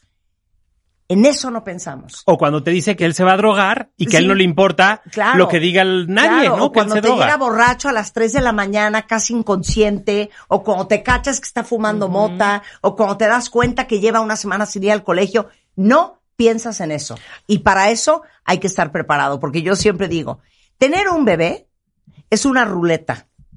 Tú no sabes cómo va a suceder ni cómo te va a salir, ¿eh? Claro. Tú no sabes si ese niño va a tener complicaciones, va a tener retos, va a tener desafíos, vas a tener que llevarlo a terapia, va a ser un viacrucis de nunca acabar, va a tener trastornos de personalidad o temas de salud mental, o va a tener autismo, va a tener lo que sea. Tú no sabes cómo va a salir. Tú te imaginas esa manzanita haciéndote gugu en una cuna. Sí. That ain't all. Hay que That pensar. ain't all. Hay que pensar, Marta, si el deseo es de tener un hijo o de ser padre o de ser madre. Porque muchas veces no se Qué desea buena el hijo. pregunta. Vuélvelo a decir. Hay que pensar si el deseo es tener un hijo o ser padre. Porque puedo yo decir, en realidad puedo tener hijos porque lo que quiero es ser padre, pero no hay un deseo de un hijo, sino de ser padre o de ser madre, Que son dos cosas diferentes. que son dos cosas diferentes, distintas. Jesus, Mother Mary. Nunca pensé que esta conversación entre tú y yo fuera a acabar en este túnel tan oscuro. Es que hablar de la infancia, hablar del apego, hablar de las emociones, siempre nos va a llevar a pensar en lo más profundo de nosotros. Yo creo. ¿no? 100%. 100%. Bueno, espero que esta conversación haya sido para que todos se queden en profunda reflexión sobre qué van a hacer con su maternidad o su paternidad, sobre cómo van a trabajarse como personas para ser una mejor madre y un mejor padre, y los que no tienen hijos para verdaderamente pensar y repensar si es lo que quieren, pueden y deben. ¿no? Así es. ¿Cómo se trata a estos niños con ODD? Bueno, el tratamiento principal debe ser a través de psicoterapia, o sea, son niños a los que se benefician con la psicoterapia, aunque te decía que el poder del cambio no lo tiene el terapeuta, el poder del cambio lo tiene el que tiene el poder del tiempo, pero tiene que haber un trabajo multidisciplinario entre escuela, psicología, por decirlo así, o psicoterapia, y los padres.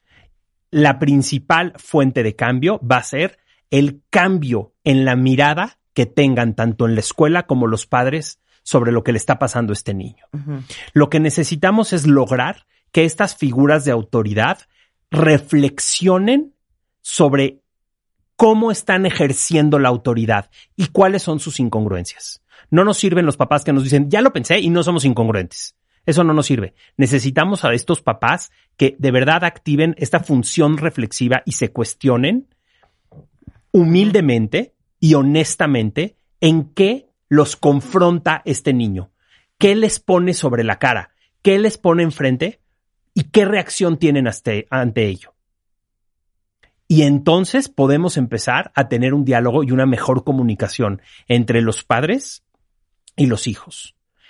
la forma en poner límites, no hay una forma estructurada o una forma manualizada para decir así se ponen los límites, porque a cada niño se le ponen límites de una manera diferente dependiendo de cómo son estos niños. Lo que yo a lo que yo abogo es a que los padres tengan la capacidad de- reflexiva de pensar este límite que le voy a poner a mi hijo, cómo se lo voy a explicar y cómo lo va a tomar. Siempre poner límites puede ser un arma de doble filo, porque no sabemos cómo lo va a tomar el otro. Sin embargo, los padres tienen que tener esta capacidad reflexiva de pensar qué va a hacer nuestro hijo con este límite, cómo lo va a tomar, cómo lo va a interpretar, qué sentido le va a dar a este límite. Y si es un límite que le da seguridad a él o es un límite que me da seguridad a mí. ¿Por qué estamos poniendo este límite? ¿Por mi angustia? ¿O porque verdaderamente el niño está en peligro? ¿Porque me confronta en algo a mí? ¿O porque verdaderamente esto es algo que le hace daño al niño? ¿O que lo pone en peligro? Claro. Y evidentemente es no repetir las conductas agresivas para poner los límites. Ese es el gran problema. Porque si no, lo único que estamos perpetuando es perpetuando el el trauma complejo. Claro, el trauma complejo. Mira, los padres tenemos una capacidad enorme de traumar a los hijos. Sí la tenemos, tenemos ese potencial, pero también tenemos el potencial de sanarlos. Los padres pueden mucho más que cualquier terapeuta, pero necesitamos a los padres de nuestro lado. Necesitamos a los padres comprometidos y de nuestro lado, porque de lo contrario, muchas veces los padres son los que sabotean el tratamiento y muchas veces empieza a estar un poquitito mejor el niño y lo sacan de tratamiento. Sí. Y profesionales de la salud también que estén capacitados ¿eh? y que sean éticos. Es todo un complejo de cosas que necesitamos para enfrentar esto. Pero, pero podemos hacer prevención. Hoy sí se puede hacer prevención porque toda esta teoría del apego nos ayuda y nos sirve para detectar tempranamente quien necesita una, eh, un cambio en su forma de vivir y en su forma de ver las cosas para regular el estrés que tiene, para or- autorregularse emocionalmente y que de adulto no desemboque en un problema mayor de salud mental. Claro, Adicciones o no. Suicidio. por supuesto. Vamos a hablar de eso. Como dicen, como dice el dicho, ¿no? It takes a village. Así es. Toma un pueblo entero criar a un niño. Toma un pueblo entero criar a un niño. Toma un pueblo Pero es, entero. pero es una maravilla, ¿eh? La crianza es increíble, es muy apasionante. ¿Tú tienes hijos? Tres. Pues sí, pero estudiaste esto, ¿me entiendes? Sí, pero igual también tengo mis errores, no creas. Mira, de repente yo digo, se pasa un hijo a mi cama, o antes, cuando se pasaban que eran más chicos, se pasaban y nos, en la noche estaban dándome y pegándome, y yo no dormía nada. Me despertaba y lo único que tenía ganas es a ese hijo de darle un beso. Sí. ¿No? Que dices, es que son una maravilla. Para mí es un amor incondicional, increíble en la vida. Amo a mis eso, hijos. Eso, eso es, pero, pero para mí ese es el catch 22. ¿Amas tanto a los hijos? que duelen. ¿Qué- que duele. Claro. Qué pánico querer tanto a alguien. Y, y habemos diferentes tipos de papás. Yo soy una mamá particularmente mm, intensa porque siento todo con mis hijas mucho y las amo y las quiero proteger y soy mamá gallina y ay, yo veo mamás más relajadas, más tranquilas, más llevadas. No, no, no, es que yo estoy pendiente todo el día, son mi obsesión. Creo que las mamás que sentimos mucho, para bien y para mal. Por supuesto, porque podemos ser sobreprotectores. Qué y- miedo querer tanto a alguien. Claro. Qué miedo querer tanto a alguien. ¿No? Amar duele. Bueno, Tofi Sazón es eh, psicoterapeuta y psicoanalista. Eh, también tiene una especialidad en adicciones. Oye, 100% hay que hablar de la adicción al sexo. Claro, cuando quieras. ¿Por qué Un te tema muy certificaste como interesante. Sex Addiction, uh, addiction Therapist en el Meadows de Arizona? Me certifiqué porque teníamos muchísimos pacientes. Cuando yo trabajaba en clínica de adicciones, llegaban muchísimos pacientes con Adictos este problema, sexo. claro, y entonces me fui a capacitar a una clínica de Estados O Unidos. sea, ustedes entienden la adicción al sexo. No sé de qué me estás hablando. O sea, esta gente no se cansa. Pues parecería que no, es la pérdida de control de los impulsos sexuales. ¿Pero y la es- compulsiona. ¿Pero qué es ser adicto al sexo? ¿Querer tener sexo todo el día? no solamente querer, sino tenerlo. Ajá. Y tener muchas veces sin control, no poder parar. Ok, ¿cuántas veces al día? No, no, no se mide en cantidad, Ajá, pero muchas es- veces la vida de la persona ya está deteriorada. La masturbación puede ser compulsiva, se pueden llegar a autolastimar de tanto que se masturban, por ejemplo, y continúan haciéndolo.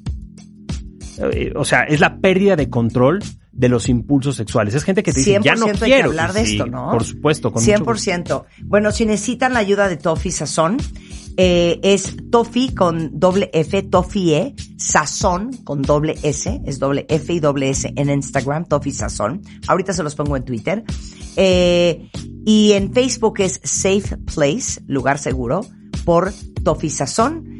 Y en web es conéctatecontushijos.com. Les dejo toda la información ahorita en Twitter. Tofi, un placer hablar contigo. Hagamos parte 2 y hablemos de sex addiction. Va. Va. 11.31 de la mañana en W Radio. Regresando del corte, ustedes ni se muevan de donde están, porque vamos a hablar de por qué me cuesta tanto dormir. Les tengo una novedad. Ahora resulta que yo que dormía como recién nacida, ah no, 3, 4 de la mañana se me abren los ojos. Estoy traumada. De eso vamos a hablar al regresar. No se vayan. ¿Te quedaste con dudas? Entra en bebemundo.com y aprende más de nuestros especialistas. ¿Olvidaste tu ID de cuenta viente? En martadebaile.com y participa en todas nuestras alegrías. Bueno, cuentavientes. Quiero bajar un poco mi tono de voz para darle paso a lo que viene siendo el doctor Reyes Aro. Lo único que hace este señor, doctor en neurociencias por la UNAM, jefe de laboratorio de sueño del Instituto Nacional de Neurología y Neurocirugía de la Clínica de Trastornos de Sueño de la UNAM durante muchos años, y actualmente es director del Instituto Mexicano de Medicina Integral de Sueño, y presidente emérito de la Sociedad Mexicana de Sueño. O sea, el sueño es lo suyo. Es el doctor Reyes Aro. ¿Están listos para un examen? ¿Están listos para un examen? ¿Quieren saber qué tan mal o qué tan bien están durmiendo? ¿Quieren saber si lo que tienen se llama insomnio? Examen. Sorpresa. Examen. Sorpresa. Examen. Sorpresa. Examen. Sorpresa. Examen sorpresa con Marta de Baile. Ok, ¿quieren saber qué tan bien están durmiendo y si lo que tienen en realidad se llama insomnio? Reyes, qué miedo, ya pedí un papel y una pluma. A ver, Bueno, pues muy sencillo, justo esa pregunta que estás mencionando. Qué horror. Primero hay que preguntarnos cómo estamos durmiendo y vamos a contestar cinco preguntitas muy sencillas, es un sí o no. ok, amo, amo The Twilight Zone de fondo. Tardas más de 20 minutos y por más de tres días en una semana en dormir. O sea, ¿te Primera. tardas más de 20 minutos en quedarte dormido? Ser. ¿Qué contesto? ¿Sí o no? ¿Sí o no? ¿Sí o no? Ok, no. Porque acuérdate que yo tengo fatiga crónica y me duermo en 5 minutos. Siguiente, despiertas 3, 4 de la mañana y no te puedes volver a dormir. Cállate los ojos. Esto es nuevo, yo no estaba así. Nada más te lo digo, así yo no estaba. Y a esto voy a contestar cuentavientes, sí. ¿Duermes menos de 6 horas por noche? No. ¿Sientes que tu sueño es muy ligero? ¿Despiertas cansado o durante el día lo estás? ¿Cómo pongo sí en mayúsculas, subrayado y en negritas? Bueno, son las, son las cinco preguntas. Dos, sí, Ya tienes insomnio. Ok, tengo insomnio, oficial. Estas, Oficial. estas cinco preguntas para todos los cuentavientes van acompañadas de una serie de conductas típicas, ¿no? Esto ya no hay que responderlo, solo reflexionarlo. ¿Estás vuelta y vuelta en algún momento de la noche y no te vuelves a dormir? ¿O no te puedes dormir? ¿Tienes una idea, un pensamiento o una canción que se está repitiendo en tu cerebro y no te deja dormir? Súper común y cada vez más. Sí, el chango nocturno. Si duermes acompañado, ves al de al lado roncando, muy dormido y te enojas porque tú no descansas, escuchas los ruidos de casa, del vecino, de la calle, durante gran parte de la noche. ¿Ya tomaste melatonina, valeriana, difenidramina, leche tibia y sigues sin dormir? ¿Ya fuiste con tu médico y sigues sin dormir? Es la historia natural del insomnio, cómo se va desarrollando y con sus diferentes manifestaciones. Es que sabes que, ¿saben qué aprendimos con, con ah, Reyes Aro? Que uno cree que insomnio es la gente que no duerme. Y hay muchas variantes del insomnio. Puede ser A. Eh, el estilo de vida, el estrés. No, pero ¿cuáles son las variables de, de- de- del insomnio? Las diferentes formas de que se te presente el insomnio. Ah, bueno, la, la gran dificultad para dormir se conoce como insomnio de inicio y esto Ajá. tiene que ver Que con te el estilo cuesta de trabajo vida. quedarte dormido. Nada más, pero ya te duermes y después ya no hay tanto problema. dos. El de continuidad es que despiertas en algún momento de la noche y ya no te puedes volver a dormir. El eh, prematuro, que te despiertas, duermes sin problema, no te estás despertando, pero despiertas una sola y ya no te puedes volver a dormir. Sí, o sea, te despiertas 4 de la mañana y se acabó la risa. Así es, el asociado a cuestiones ambientales. Vives en una zona ruidosa o duermes con alguien que hace mucho ruido y no te deja dormir. ¿Ok? El asociado a consumo de sustancias que pueden ser estimulantes, exceso de café, bebidas de cola o depresores, incluidos los medicamentos para dormir. Si a pesar de esto no duermes, es el medicamento el que te está causando el problema. Siguiente, los aspectos físicos que no te dejan dormir, roncar un poquito o roncar mucho, el que tengas movimientos anormales es otra causa de insomnio. Eh, de pronto estás durmiendo y te caes al vacío y brincas o mueves rítmicamente una mano, un brazo, una pierna. O el restless leg, leg Eh, syndrome. eh, que lleva a eso es una sensación, el que menciona síndrome de piernas inquietas, una sensación desagradable tipo parestesias. Parestesias son sensaciones extrañas que tienes te en sube una el y todo eso, ¿no? Eh, pero el restless leg sientes como que ansiedad por mover las piernas, sientes hormigueo, desesperación, ese es el restless leg. Y el otro, bueno, pues que tienes cosas atípicas, ¿no? Como que se te sube el muerto, como que hablas, como que te quejas, como que pegas dormido, actúas tus sueños, en fin, las variantes del insomnio se conocen más de 20 causas Claro, asociadas. entonces, oye, si te dicen, tienes insomnio, dices, pero cero, pues, o sea, sí, sí duermo, pues, pero me levanto a las cuatro y media de la mañana. O sí duermo, pero se me abren los ojos a las tres. Sí duermo, pero me cuesta uno y el otro quedarme dormido. Pues todas esas son variantes de insomnio. Ahora, yo te quiero hacer una pregunta con esta novedad que yo tengo. Desde hace como tres semanas, yo en mi vida me despertaba a media mañana.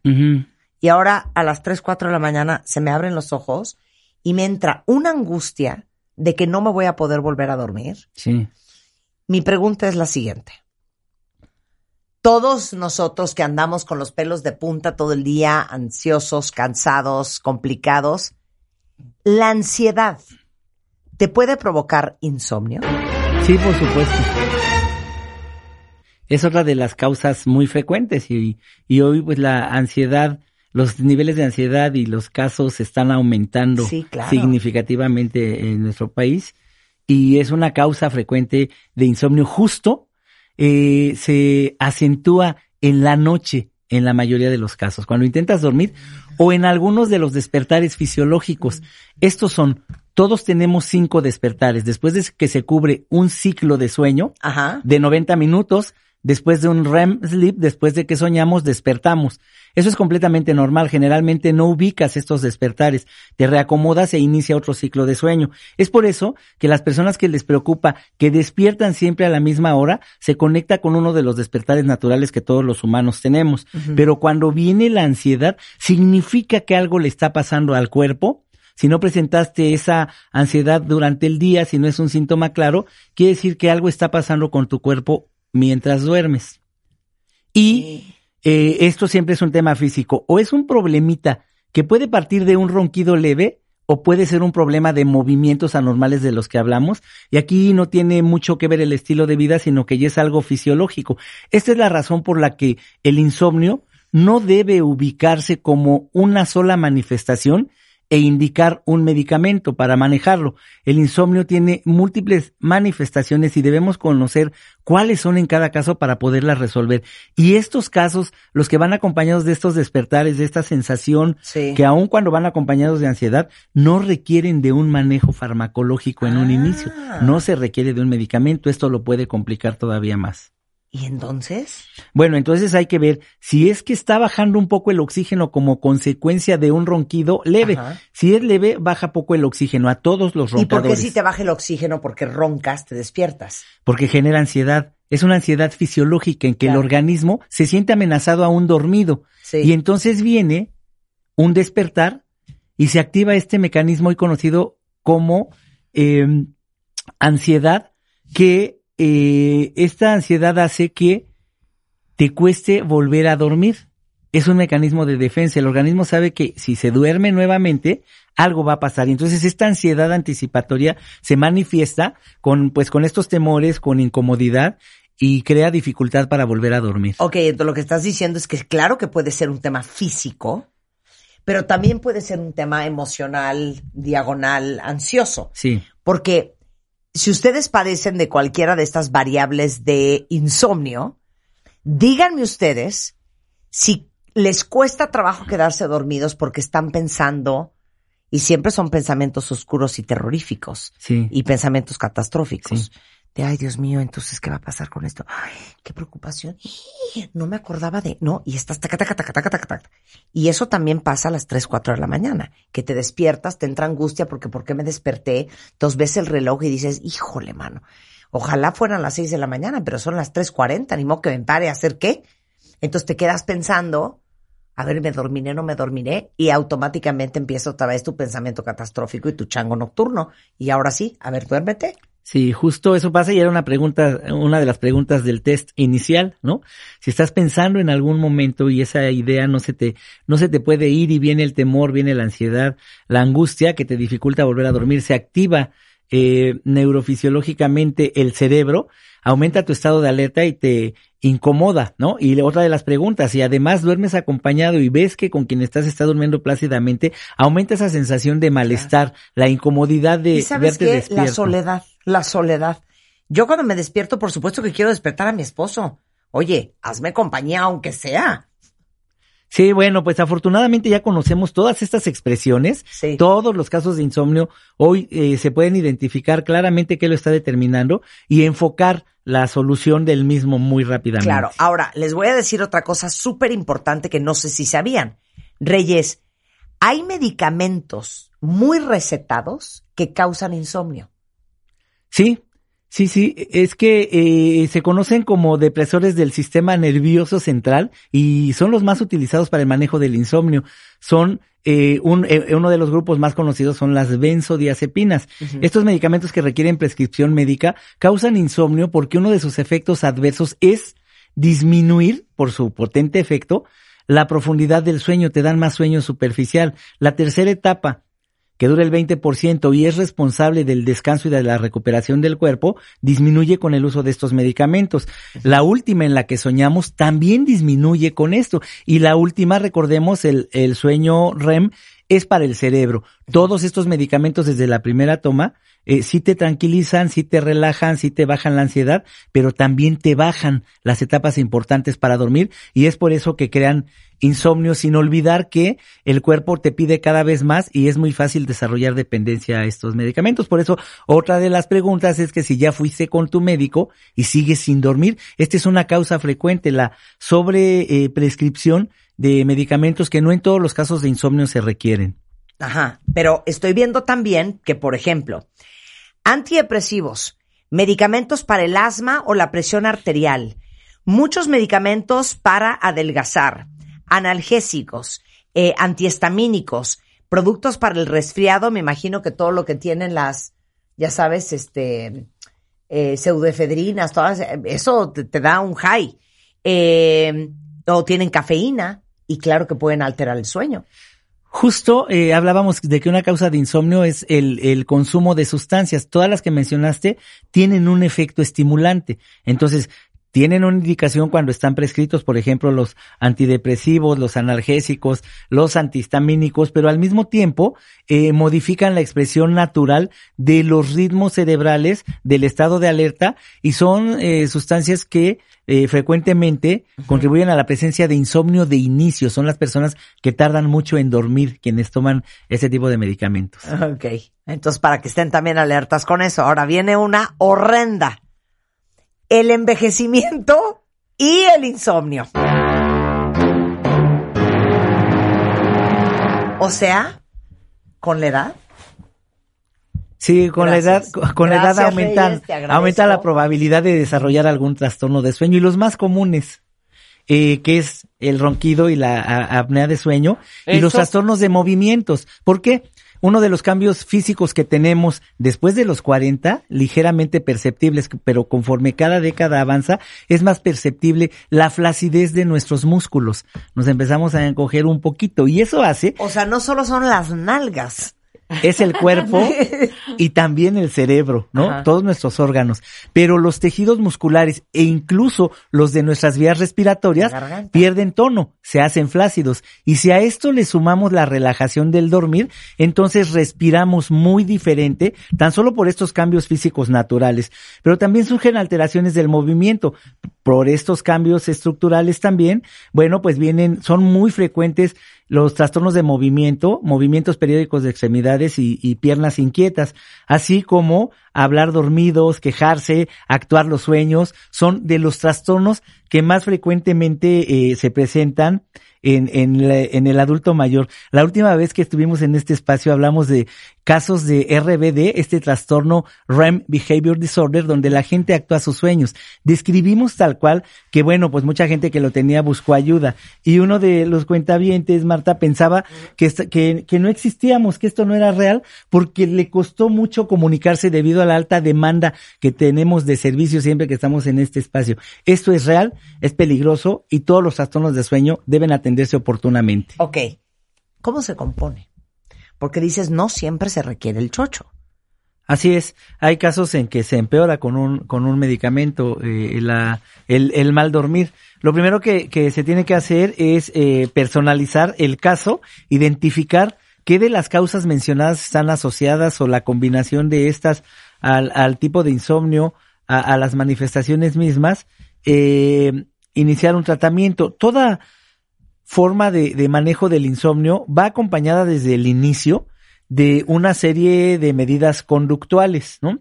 Además de el tratamiento que se requiera. Algunos sí requieren un manejo farmacológico, pero afortunadamente diríamos son eh, los que menos requieren de un medicamento para dormir, la mayoría de los casos del insomnio. Otros requieren un manejo conductual, una modificación de hábitos y otros requieren de un tratamiento respiratorio para lograr controlar eh, el problema físico que más aqueja a las manifestaciones del insomnio. Pero esto siempre va acompañado de tener horarios regulares para que te acuestes y te levantes, que no veas tu celular en los minutos antes de que te vas a dormir y mucho menos durante la noche, que nunca veas ni calcules la hora eh, durante el dormir, sobre todo si eh, uno de los síntomas que tienes es el estar despertando eh, durante la noche, o siempre ubicar la postura en la que más te gusta dormir y volver a ella, sin olvidar que es normal movernos durante la noche, durante todas las etapas de sueño. Ubica una postura, concéntrate en tu respiración y eso te va a hacer dormir mejor tanto al inicio como después de cada despertar. Esta y una serie más de medidas que les recomendamos a las personas de acuerdo a su estilo de dormir mejoran de manera inmediata y se complementan con el tratamiento adicional que se requiera de acuerdo al tipo de insomnio. Siempre se resuelve el insomnio. Ok. El abuso del clonazepam ya es una broma, ¿eh? Y les va a doler a varios aquí. ¿Cuál es el clonazepam? ¿El ribotril? Sí, el- es ¿El una de, es, es uno de los nombres comerciales. Hay Claro, a varios. ver, ribotril, gran medicamento para la gente que lo necesita Sí, para temas de ansiedad, sí. no para dormir. Así es. Y, y para algunas formas de epilepsia también se utiliza. No es un, no es un medicamento que esté aprobado por ninguna instancia regulatoria en el mundo para el manejo del insomnio, pero dado sus efectos que relajan, que controlan la ansiedad, es muy utilizado en el mundo, ¿no? Y en nuestro país sí, no, no es la, no es la excepción. Abundan eh, casos que eh, se inició el manejo con este u otros compuestos de la misma familia llamados benzodiazepinas y rápidamente las personas desarrollan tolerancia, el cuerpo les pide más y rápidamente desarrollan dependencia. No olvidar que estos medicamentos suprimen las etapas importantes para la restauración física y mental, te dan un sueño superficial te hacen roncar, eh, eh, el efecto relajante hace que ronques, que respires mal y que te baje el oxígeno. Son más los efectos adversos de estos medicamentos sobre el propio dormir que eh, los beneficios que generan, por lo que solo deben utilizarse en casos bien identificados que requieran este tratamiento.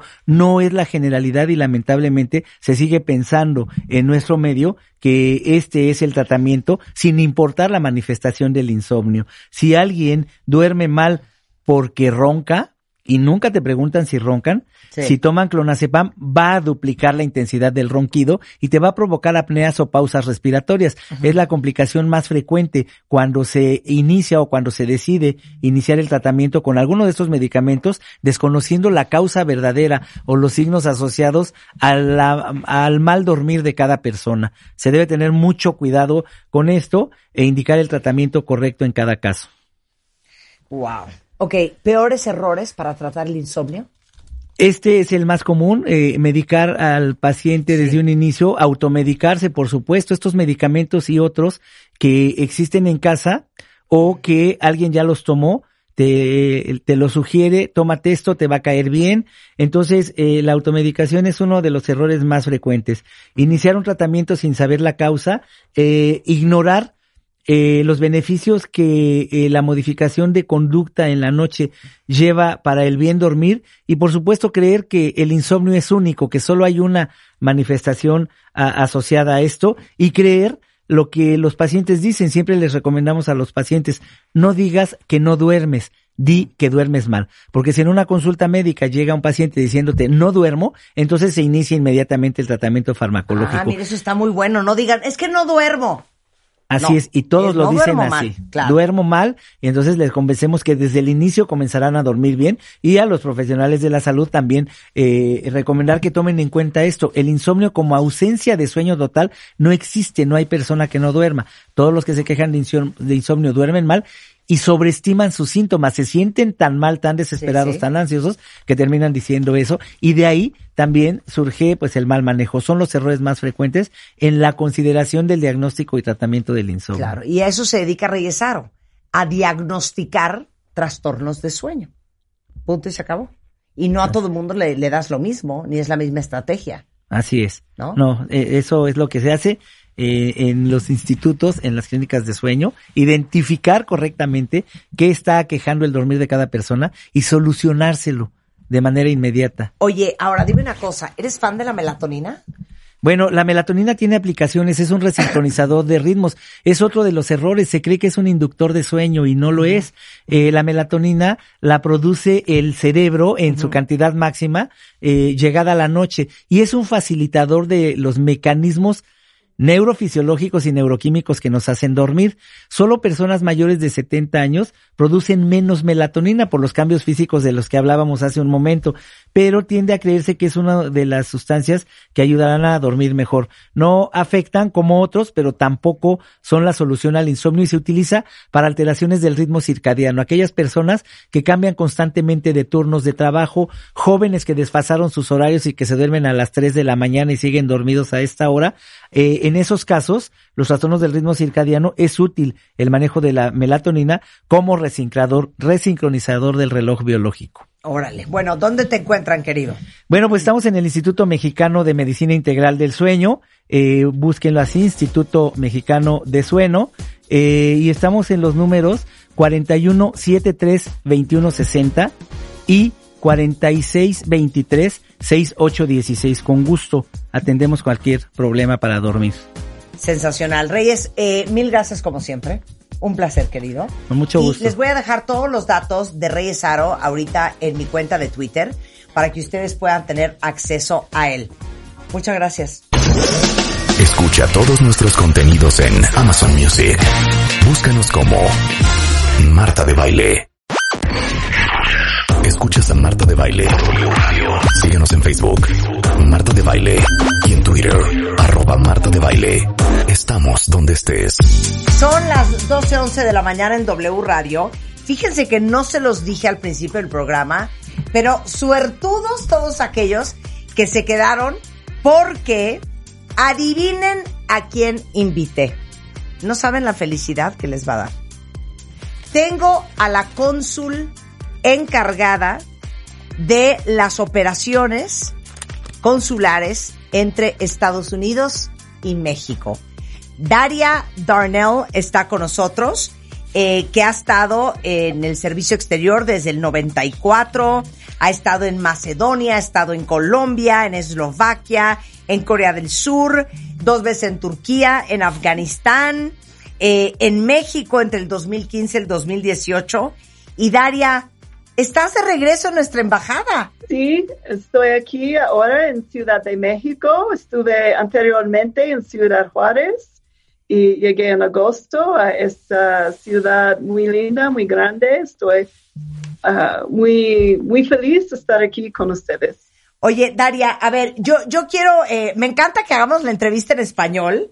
Me parece muy valiente de tu parte, lo vas a hacer muy bien. Oye, cuéntales a todos qué hace un cónsul. Sí, los Estados Unidos de América tienen solo una embajada y un embajador aquí en la Ciudad de México. Y también en muchos países hay consulados generales, en, generalmente en, los en las ciudades más grandes en el país anfitrión. Aquí en México hay nueve consulados generales. Ah, en- están ubicados en Ciudad Juárez, Guadalajara, Hermosillo, Matamoros, Mérida, en Monterrey, Nogales, Nuevo Laredo y Tijuana. Y los consulados en realidad ofrecen muchos de los mismos servicios y llevan a cabo las mismas funciones oficiales que la embajada, pero en un pero a menor escala. Y por supuesto, todos los consulados um, siguen la dirección de- del embajador, el embajador Ken Salazar, aquí en la Ciudad de México. Ok, a ver, déjame ver si lo puedo decir correctamente para que sea súper claro para la gente. Los consulados son las sucursales de la embajada. Más o menos, sí. ¿No? O sea, porque estoy pensando, oye, si tú vives en Ciudad Juárez, ¿cómo crees que vas Sí. a volar hasta la Ciudad de México para hacer un trámite? ¿Estás de acuerdo? Ese trámite lo puedes hacer en el consulado de Estados Unidos que está en Ciudad Juárez. Sí, y aquí en México tenemos, por, por ejemplo, tenemos la sección consular aquí en la embajada en Ciudad de México y tenemos los nuevos consulados generales. Y puede solicitar un servicio, puede tramitar su solicitud en cualquier de las secciones consulares en cualquier parte de México. de- del país. Ok, Y ahora, pueden y pueden recibir el mismo nivel de servicio en cualquier de nuestras secciones consulares. ok, ahora explícame algo. Cuéntale a todos los que nos escuchan, a los cuentavientes, cuáles son los trámites que gestiona un consulado que nos pudiesen interesar a nosotros. Sí, claro. Tenemos servicios para los ciudadanos estadounidenses que están visitando a México o que viven aquí en México. Por ejemplo, si necesitan un pasaporte nueve- nuevo, si ah, necesitan hacer un registro de su, su bebé, por ejemplo, podemos hacer estos tipos de, de servicios. Además, tenemos las visas de inmigrante en nuestro consulado en Ciudad Juárez y visas de no inmigrante en todas las acciones consulares aquí en México. Ok, entonces, tanto para los estadounidenses de cualquier necesidad que tengan, hasta para los mexicanos para hacer cualquier trámite de cualquier tipo de visa. Sí, exactamente. Ok, no sé si va a ser una pregunta complicadísima la que te voy a hacer, eh, Daria, pero ¿cuántos tipos de visas hay? O sea, creo que yo conozco una que es la B5, hasta ahí llegué. A ver, ¿cuántos tipos de visas hay? Hay muchos tipos de visas. Hay visas inmigrante, pero voy a hablar un poco más sobre las visas de no inmigrante. Hay visas por cualquier tipo de, de, ah, de meta de su viaje a los Estados Unidos. Hay visas de trabajo, por ejemplo. Hay visas para um, diferentes tipos de trabajo. Hay visas para estudiantes.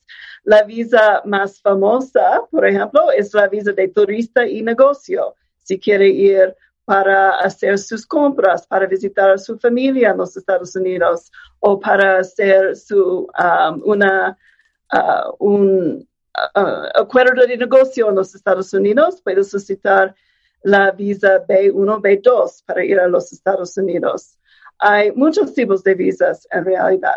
Claro, oye, y la de inversionista, la de talento especial. De inversionista, de trabajo profesional. No hay una que de es como- como- no hay una como special talent. México.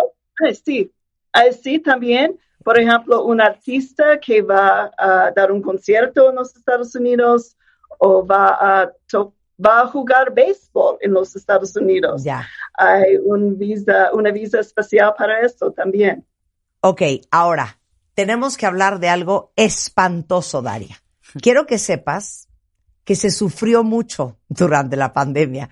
Rebeca, que es mi productora y co-host, lloraba Hi, Daria. porque se le vence la Hola. visa de turista No, bueno. y creo que te la dieron como ocho meses después. Se ¿no? me venció Daria en agosto de 2021. Ajá. ¿Y tu cita fue? Febrero del 2022. Daria. Y ¿qué eso que me fue bien, ¿eh? Pero ¿qué pasó? O sea, todo el mundo estaba checando su visa de no se me vaya a vencer ahorita porque me, va a dar, me van a dar cita en el 2026. Sí. Sí, entiendo que fue una situación muy difícil en realidad y a nivel, a nivel mundial estamos tratando de reducir los tiempos de espera para obtener una cita, porque en realidad durante la pandemia fue un cierre casi por completo en todo el mundo. Sí. Y estamos ahora reduciendo los tiempos de espera para obtener una cita y trama- tramitar cualquier tipo de visa. Um, y en realidad aquí en México, el procesamiento de visas se está recuperando en, en, por ejemplo, desde noviembre de 2022, hemos logrado una reducción de 26% en los tiempos de espera para una entrevista aquí en México. ¿Qué es cuánto Al mismo tiempo? tiempo, hemos aumentado el número de entrevistas cada día. Ahora el tiempo promedio para, bueno, depende un poquito de- del consulado. Hay diferentes um, tiempos de espera en cada consulado, pero es más o menos como ahora 18 meses para una 18 entrevista meses. para una persona que está solicitando para la primera vez una visa de turista.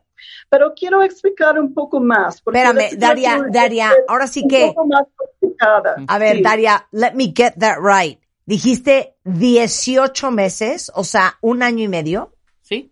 Sí, más o menos. Para tu primera Eso vez. Depende del consulado. Claro, pero es, esa es, dependiendo del consulado, si ustedes nunca han tenido una visa de Estados Unidos y es la primera vez que lo vas a sacar, es posible en promedio que te tardes un año y medio, para que lo vayan pensando, ¿eh?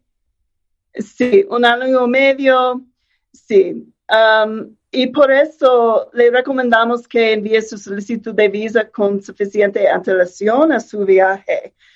Pero hay otros um, procesos para una persona que necesita renovar su visa.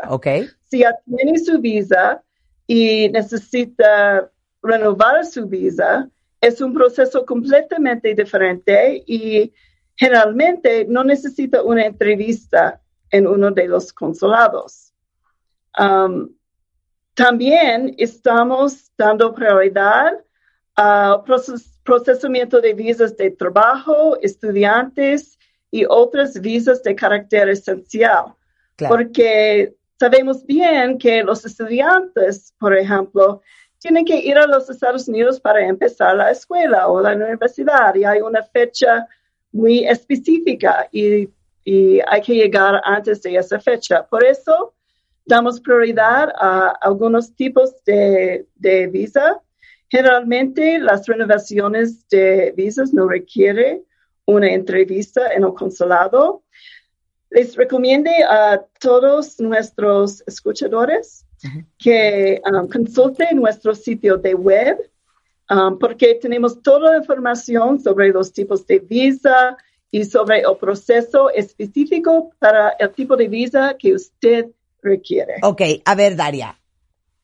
Para todos los que tienen que renovar su visa, porque ya se les va a vencer, como explicabas hace un momento, que es un proceso totalmente diferente al de sacar tu visa por primera vez, más o menos, ¿cuánto tiempo se tardan en darte tu visa nueva? Otra vez, el tiempo depende un poquito en el consulado y tenemos en nuestro, um, se puede encontrar el tiempo de espera en la embajada y en cada consulado en nuestro sitio de web, pero puede tardar solamente unos, unas semanas generalmente para renovar su visa. Ok, yo estoy viendo que el promedio a nivel mundial de espera para una visa de renovación es más o menos de siete semanas. Esto es a nivel mundial, en los consulados de Estados Unidos en todo el mundo. Pero puede ser que en la Ciudad de México sea más rápido, o a lo mejor en Ciudad Juárez tienen menos chamba y te lo, y te lo sacan más rápido. Eso fue creo que lo que pasó mucho en la pandemia, ¿no? Cuentavientes,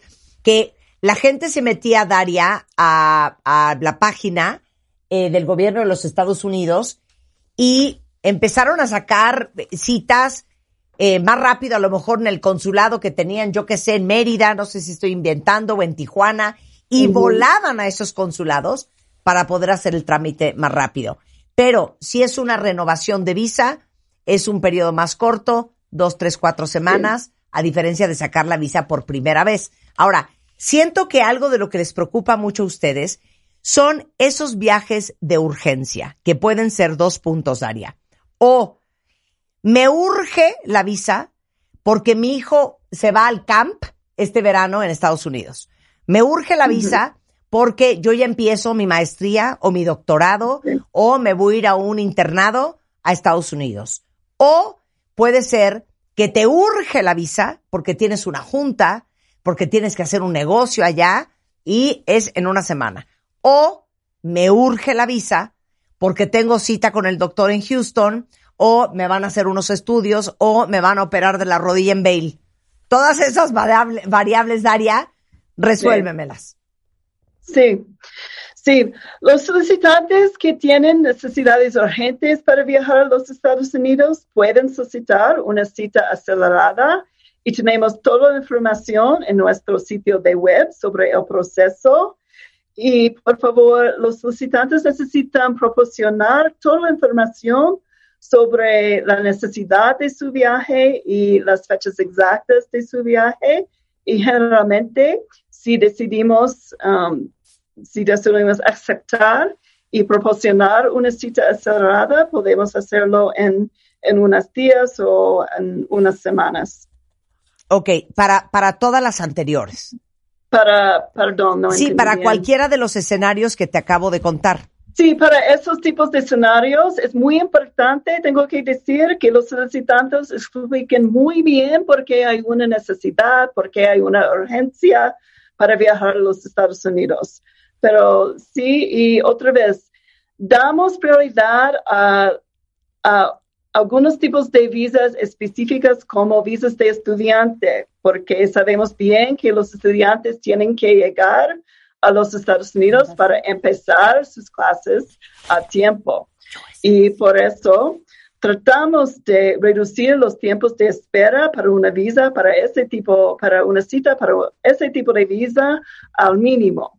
Pero a veces hay, un, hay una reunión urgente o una situación médica urgente y sí, los solicitantes pueden pedir una cita cerrada y los cónsules deciden si ah, la solicitante está cumpliendo con nuestros requisitos y podemos proporcionar una cita cerrada en algunas circunstancias. Ok, a ver, Daria, ¿cuál es la página a la que hay que meterse para tramitar tu visa con Estados Unidos? Bueno, toda la información está en nuestro sitio de web de la Embajada de los Estados Unidos, Ajá. mx.usembassy.gov. Ok, es mx.usembassy.gov. Y te voy a decir por qué te estoy preguntando esto. El otro día en mi casa, un amigo, después de la comida, se puso a tramitar su Global Entry. Y de repente se da cuenta que lleva 45 minutos en una página pirata, dio su American Ah, Express, hizo todo el trámite, dio toda su información en una página que no era. Entonces, les quiero decir algo. Si ustedes ponen Visa USA México y ponen Enter, esto es muy importante, van a ver una, lo primero que les van a salir son una cantidad de sitios en Google que son esponsoreados de páginas, ahora sí que apócrifas, que no son, que si ustedes no ponen atención, están tan bien hechas y pueden estar metiendo su información en una página que no es. De hecho, mi amigo, cuando volteo la computadora y le digo, ¿dónde estás metiendo la información? Decía, US International Migration Services Global Worldwide. Y le decía yo, pero eres un Sí. imbécil. Entonces, ya para que se lo sepan, mx.usembassy.gov. Si ustedes meten eso, aquí viene visas de no inmigrante, visita Estados Sí. Unidos, tipos de visado, turismo y visitantes, te da la opción de si es de negocios, de estudio, de intercambios, de inmigrante y otros tipos de visa. Tú haces clic y te lleva a otra liga que es travel.state.gov y ahí puedes poner visitor visa. Lo estoy haciendo conforme voy hablando con ustedes y te sale Sí. si es de negocio, si es la de turismo B2 y ahí te lleva de la mano para que hagas tu aplicación. Se los digo porque mi amigo tuvo que cancelar tu, tu tarjeta American Express por no poner Oh, atención no. a dónde estaba metiendo la información. Eso tiende a pasar, Daria. Sí, eso es un punto muy importante y les recomiendo que solamente usen, por favor, los sitios oficiales del gobierno de los Estados Unidos, como por ejemplo mx.usembassy.gov, de como vaca, es muy importante, de como vaca. Um, y puede solicitar su, puede hacer su trámite, puede hacer su solicitud, puede hacer todo lo que necesita hacer. Ustedes, ustedes mismos, en realidad, la información está muy clara, las explicaciones son muy claras. No necesitan usar otras agencias o tercer- eh, personas, ter- terceras personas Claro. para hacer su solicitud. Tenemos toda la información, todas las explicaciones que, que necesitan. 100%. Ok, vamos con la pregunta. 100%. Vamos con la pregunta del terror, Daria. A todo el mundo le da muchísima angustia cuando le toca hablar. ¿Cómo se llama la persona que está atrás de la ventana? ¿Un cónsul? No. claro. Es un Todos son cónsul. los, son los cónsules, Es claro. cónsul. Sí. ¿No? Y todo el mundo se pone súper nervioso. Y, está. claro, te pones nervioso, cantinfleas. Aquí están las escrituras de mi casa. es, Llevas hasta las escrituras de tu Sí. casa. Sí, vivo Casi, aquí, casi, no me quiero ir a eh, vivir allá. Exacto. Voy de turismo. ¿A quién le niegan la visa? Y antes de esa pregunta, cuando un cónsul te hace la entrevista, ¿qué está buscando entender? Bueno, en realidad entendemos bien que a veces los solicitantes sí están nerviosos, especialmente si, si sea la primera vez que está en la embajada o en el consulado. En realidad, queremos oír de ustedes. Por qué quieren ir a los Estados Unidos, por qué van a regresar a México, Ah, si está solicitando una visa de un tipo específico, como un visa de trabajo, um, por qué usted o cómo tiene las calificaciones para ese tipo de trabajo, por ejemplo. Si va a estudiar en los Estados Unidos, ¿por qué? ¿Y qué va a hacer en su carrera? Es una entrevista, pero en realidad cada solicitante es diferente, cada solicitud es diferente. No hay, no hay unas reglas. Vamos a, vamos a, a escuchar a cada solicitante y hacer nuestra decisión sobre ah, la visa según lo que está diciendo la solicitante o el solicitante. Por eso, pero a ver, entonces, ¿qué consejos nos darías de qué no hacer y qué sí hacer a la hora de que vas a tu entrevista? Por supuesto, siempre díganos la verdad, díganos um, si hubo un problema en el pasado, como un, una estadía ilegal en los Estados Unidos, por favor, díganos ese. Um, en realidad, díganos tu historia en una forma muy clara, muy específica y vamos a escuchar, escuchar y hacer nuestra decisión. Ok. Oye, ¿a quién no le dan la visa? ¿A quién, perdón? No le dan la visa. Bueno, otra vez, depende de la entrevista, depende del solicitante. Cada situación es diferente y vamos a averiguar la situación de cada, ah, cada solicitante en la entrevista. No hay reglas, no hay la única No hay una cosa que- fórmula, no hay una receta. No hay una fórmula, exactamente. Cada solicitante es diferente y vamos a, vamos a escuchar bien a nuestros solicitantes para hacer nuestra decisión. Oye, a ver, aquí tengo un chorro de preguntas, Daria, que quiero aprovechar que tú estás aquí. Y qué bueno eh, que les conté ahorita lo de las páginas piratas de, de trámite de visa, porque mira, aquí Luce dice que tuvo la mala suerte de llegar a una página pirata de la Embajada de Estados Unidos y perdió el dinero. Claro, es que cuando tú googleas Visas México, te salen las primeras cuatro o cinco son comerciales de páginas que no son reales, tratando justamente de que te hagas bolas, están muy bien hechas, a veces tienen hasta el logo de Estados Unidos, traen la bandera, un choro, y que si no pones atención, se te va la onda y acabas cayendo. Yo ahorita les voy a poner en Twitter cuál es la página oficial para tramitar tu visa de Estados Unidos. Pero bueno, esta es una muy buena pregunta de una cuenta que dice, si yo voy a estudiar, por ejemplo, en Canadá, pero necesito pasar por Estados Unidos para llegar al país destino, o no importa, eh, voy a estudiar en Inglaterra, pero yo conecto eh, vía Nueva York, o voy a estudiar en Dubai, pero voy México, Claro. Houston, Houston, Dubai. Dos preguntas. ¿Se tramita la visa de estudiante o se tramita la visa de turista? De turista. De turista. Sí, la visa de estudiante es solo si va a estudiar en los Estados Unidos en una escuela en los Estados Unidos. Si solo va a conectar para ir a otro país a estudiar, pues es una visa de turista. Pero, por supuesto, por favor, considere que, que estudie en los Estados Unidos. Claro, claro. Oye, Annie dice, yo quiero que todos sepan, cuentavientes, que cuando yo fui a sacar la visa para Estados Unidos y cuando el cónsul me preguntó que para qué la quería, le dije, porque me voy a ir a Canadá y yo no sé si el vuelo va a tener conexión en Estados Unidos y prefiero mil veces este tenerla a conectar de otro lado. Y se la dieron. Fue totalmente honesta, dijo la neta, dijo, yo no quiero hacer México, Perú, Perú, Toronto. Quiero hacer México, Dallas, Dallas, Toronto. Y se la dieron. Punto y se acabó. Entonces, no hay que mentir de entrada. Aunque sea muy ridícula la razón por la cual es- quieres la visa. Sí, pero en realidad no es ridícula. Por ejemplo, si está en Canadá, tal vez va de vacaciones en los Estados Unidos o va a visitar a sus amigos en los Estados Unidos.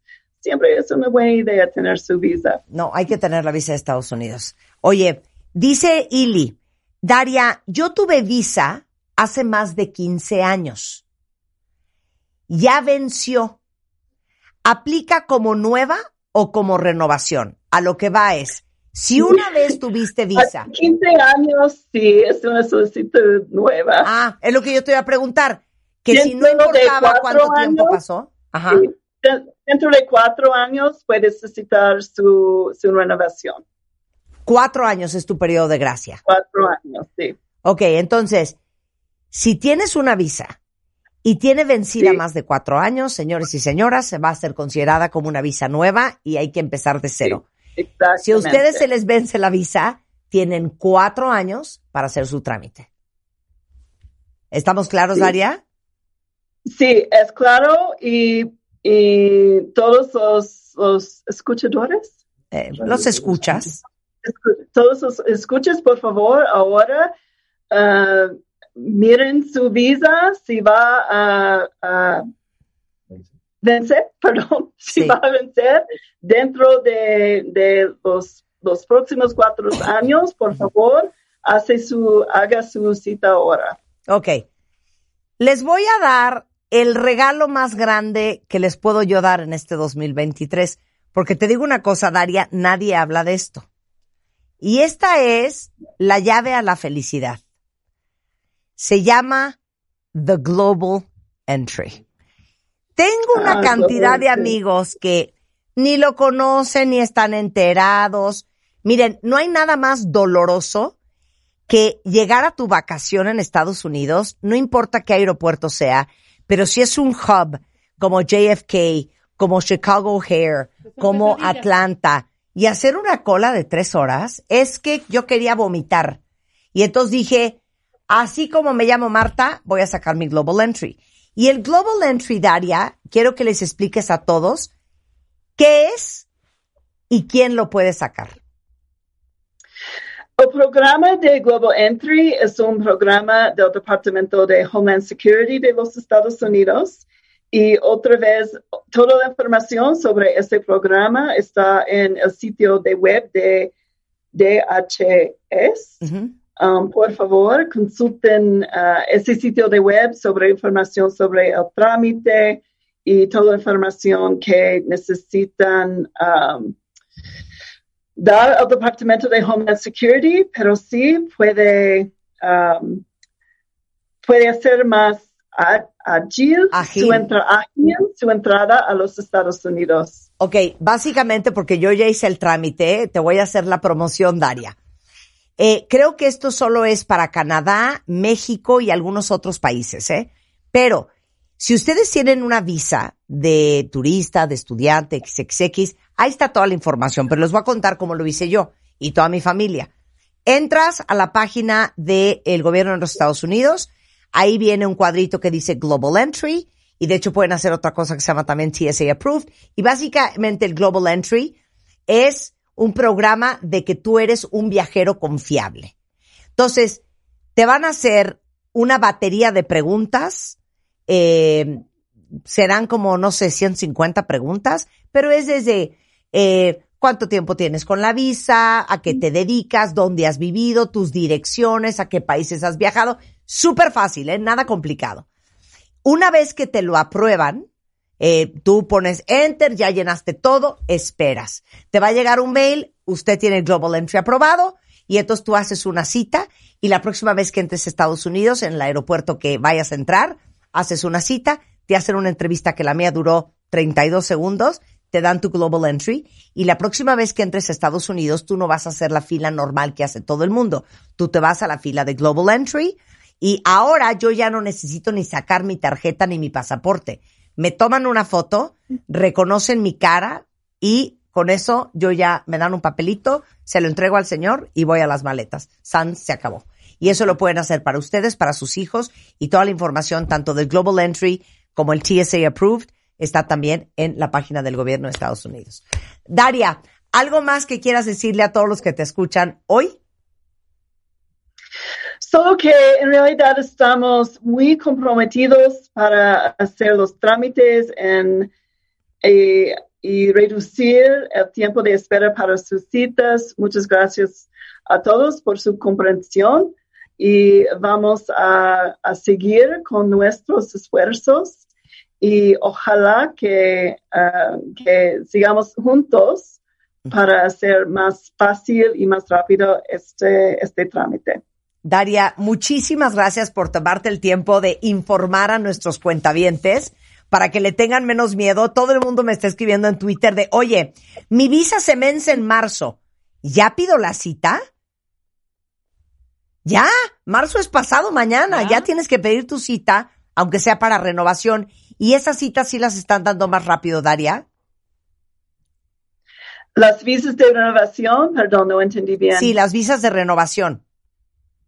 Sí, el tiempo de espera es, es más corto para una visa de renovación. Ok, entonces ya, ya pídela 100%. Este, Gaby, te urge pedirla absolutamente ya. Daria es cónsul encargado de operaciones consulares en Estados Unidos, de Estados Unidos en la Ciudad de México. Acuérdense que Twitter e Instagram, para cualquier duda que tengan, es US Embassy Mex en Instagram y en Twitter y en Facebook es Mexico US Embassy. Y nada más nuevamente les recuerdo que la única página oficial de la Embajada de Estados Unidos en México es mx.usembassy.gov para que ahora sí que no les vean la cara de what. Daria, mil gracias, un abrazo. Bienvenida a la Muchas ciudad. gracias. Cuídate mucho. Son exactamente las 12.50 de la está. tarde en W Radio. Les digo una cosa, ¿no saben los pleitos que yo tuve con Rebeca? Por el es cuento que no sé qué, es Unidos? que no sé cuánto, es que no sé qué. Y yo, sí, sí, tienes razón, O tienes sea, razón, fuiste tienes razón. tan tienes razón. floja para sacar tu visa. Híjole, no, es que no, te voy a decir qué pasó.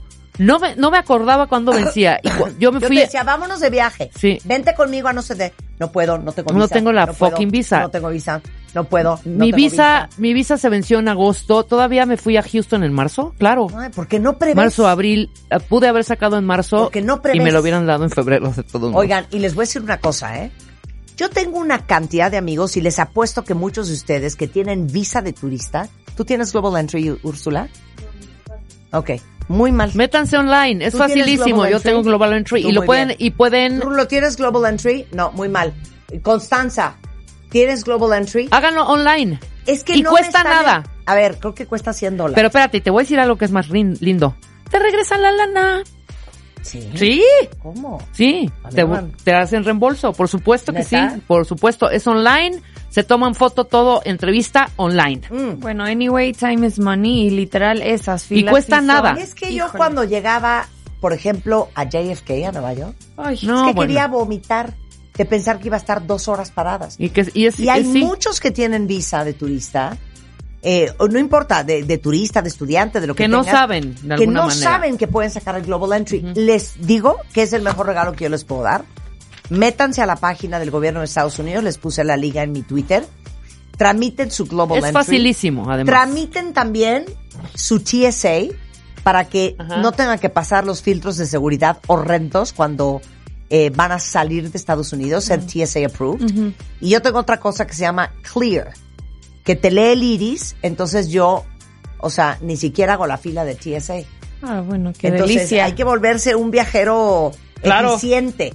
Pero miren, Práctico, TSA más bien, práctico. Saquen su Global Entry, el de sus hijos, el de su esposo. Bueno, el de su primero mujer. saquen su visa, Porque por amor luego a Cristo. saca uno, pero los demás que no tienen, hunden a ese uno que sí Ah, tiene. Sí, claro, No, porque te tiene Si que esperar viajas con ahora. tu papá, tu papá te tiene que esperar Ah. en las maletas una hora y media. Literal. No, Bueno, por eso yo le dije a mis hijos, me sacan todos el Global Entry porque aquí nadie se le va a estar esperando. Exacto. Entonces pasamos todos simultáneamente. No, eso está súper rico. Bueno, saque primero más bien su pasaporte. Bueno, también, Y la su visa. pasaporte. Y la visa. Sin pasaporte Saquen su no hay visa. visa. Sin pasaporte no hay visa. Claro, saquen su pasaporte, saquen su visa. Y su ¿Sabes Global qué? Entry. Hay que traer a alguien de, de Relaciones Exteriores. ¿Es. Relaciones Exteriores Sí. o es Gobernación? Sí. ¿Qué Relaciones quieres? Exteriores, ¿no?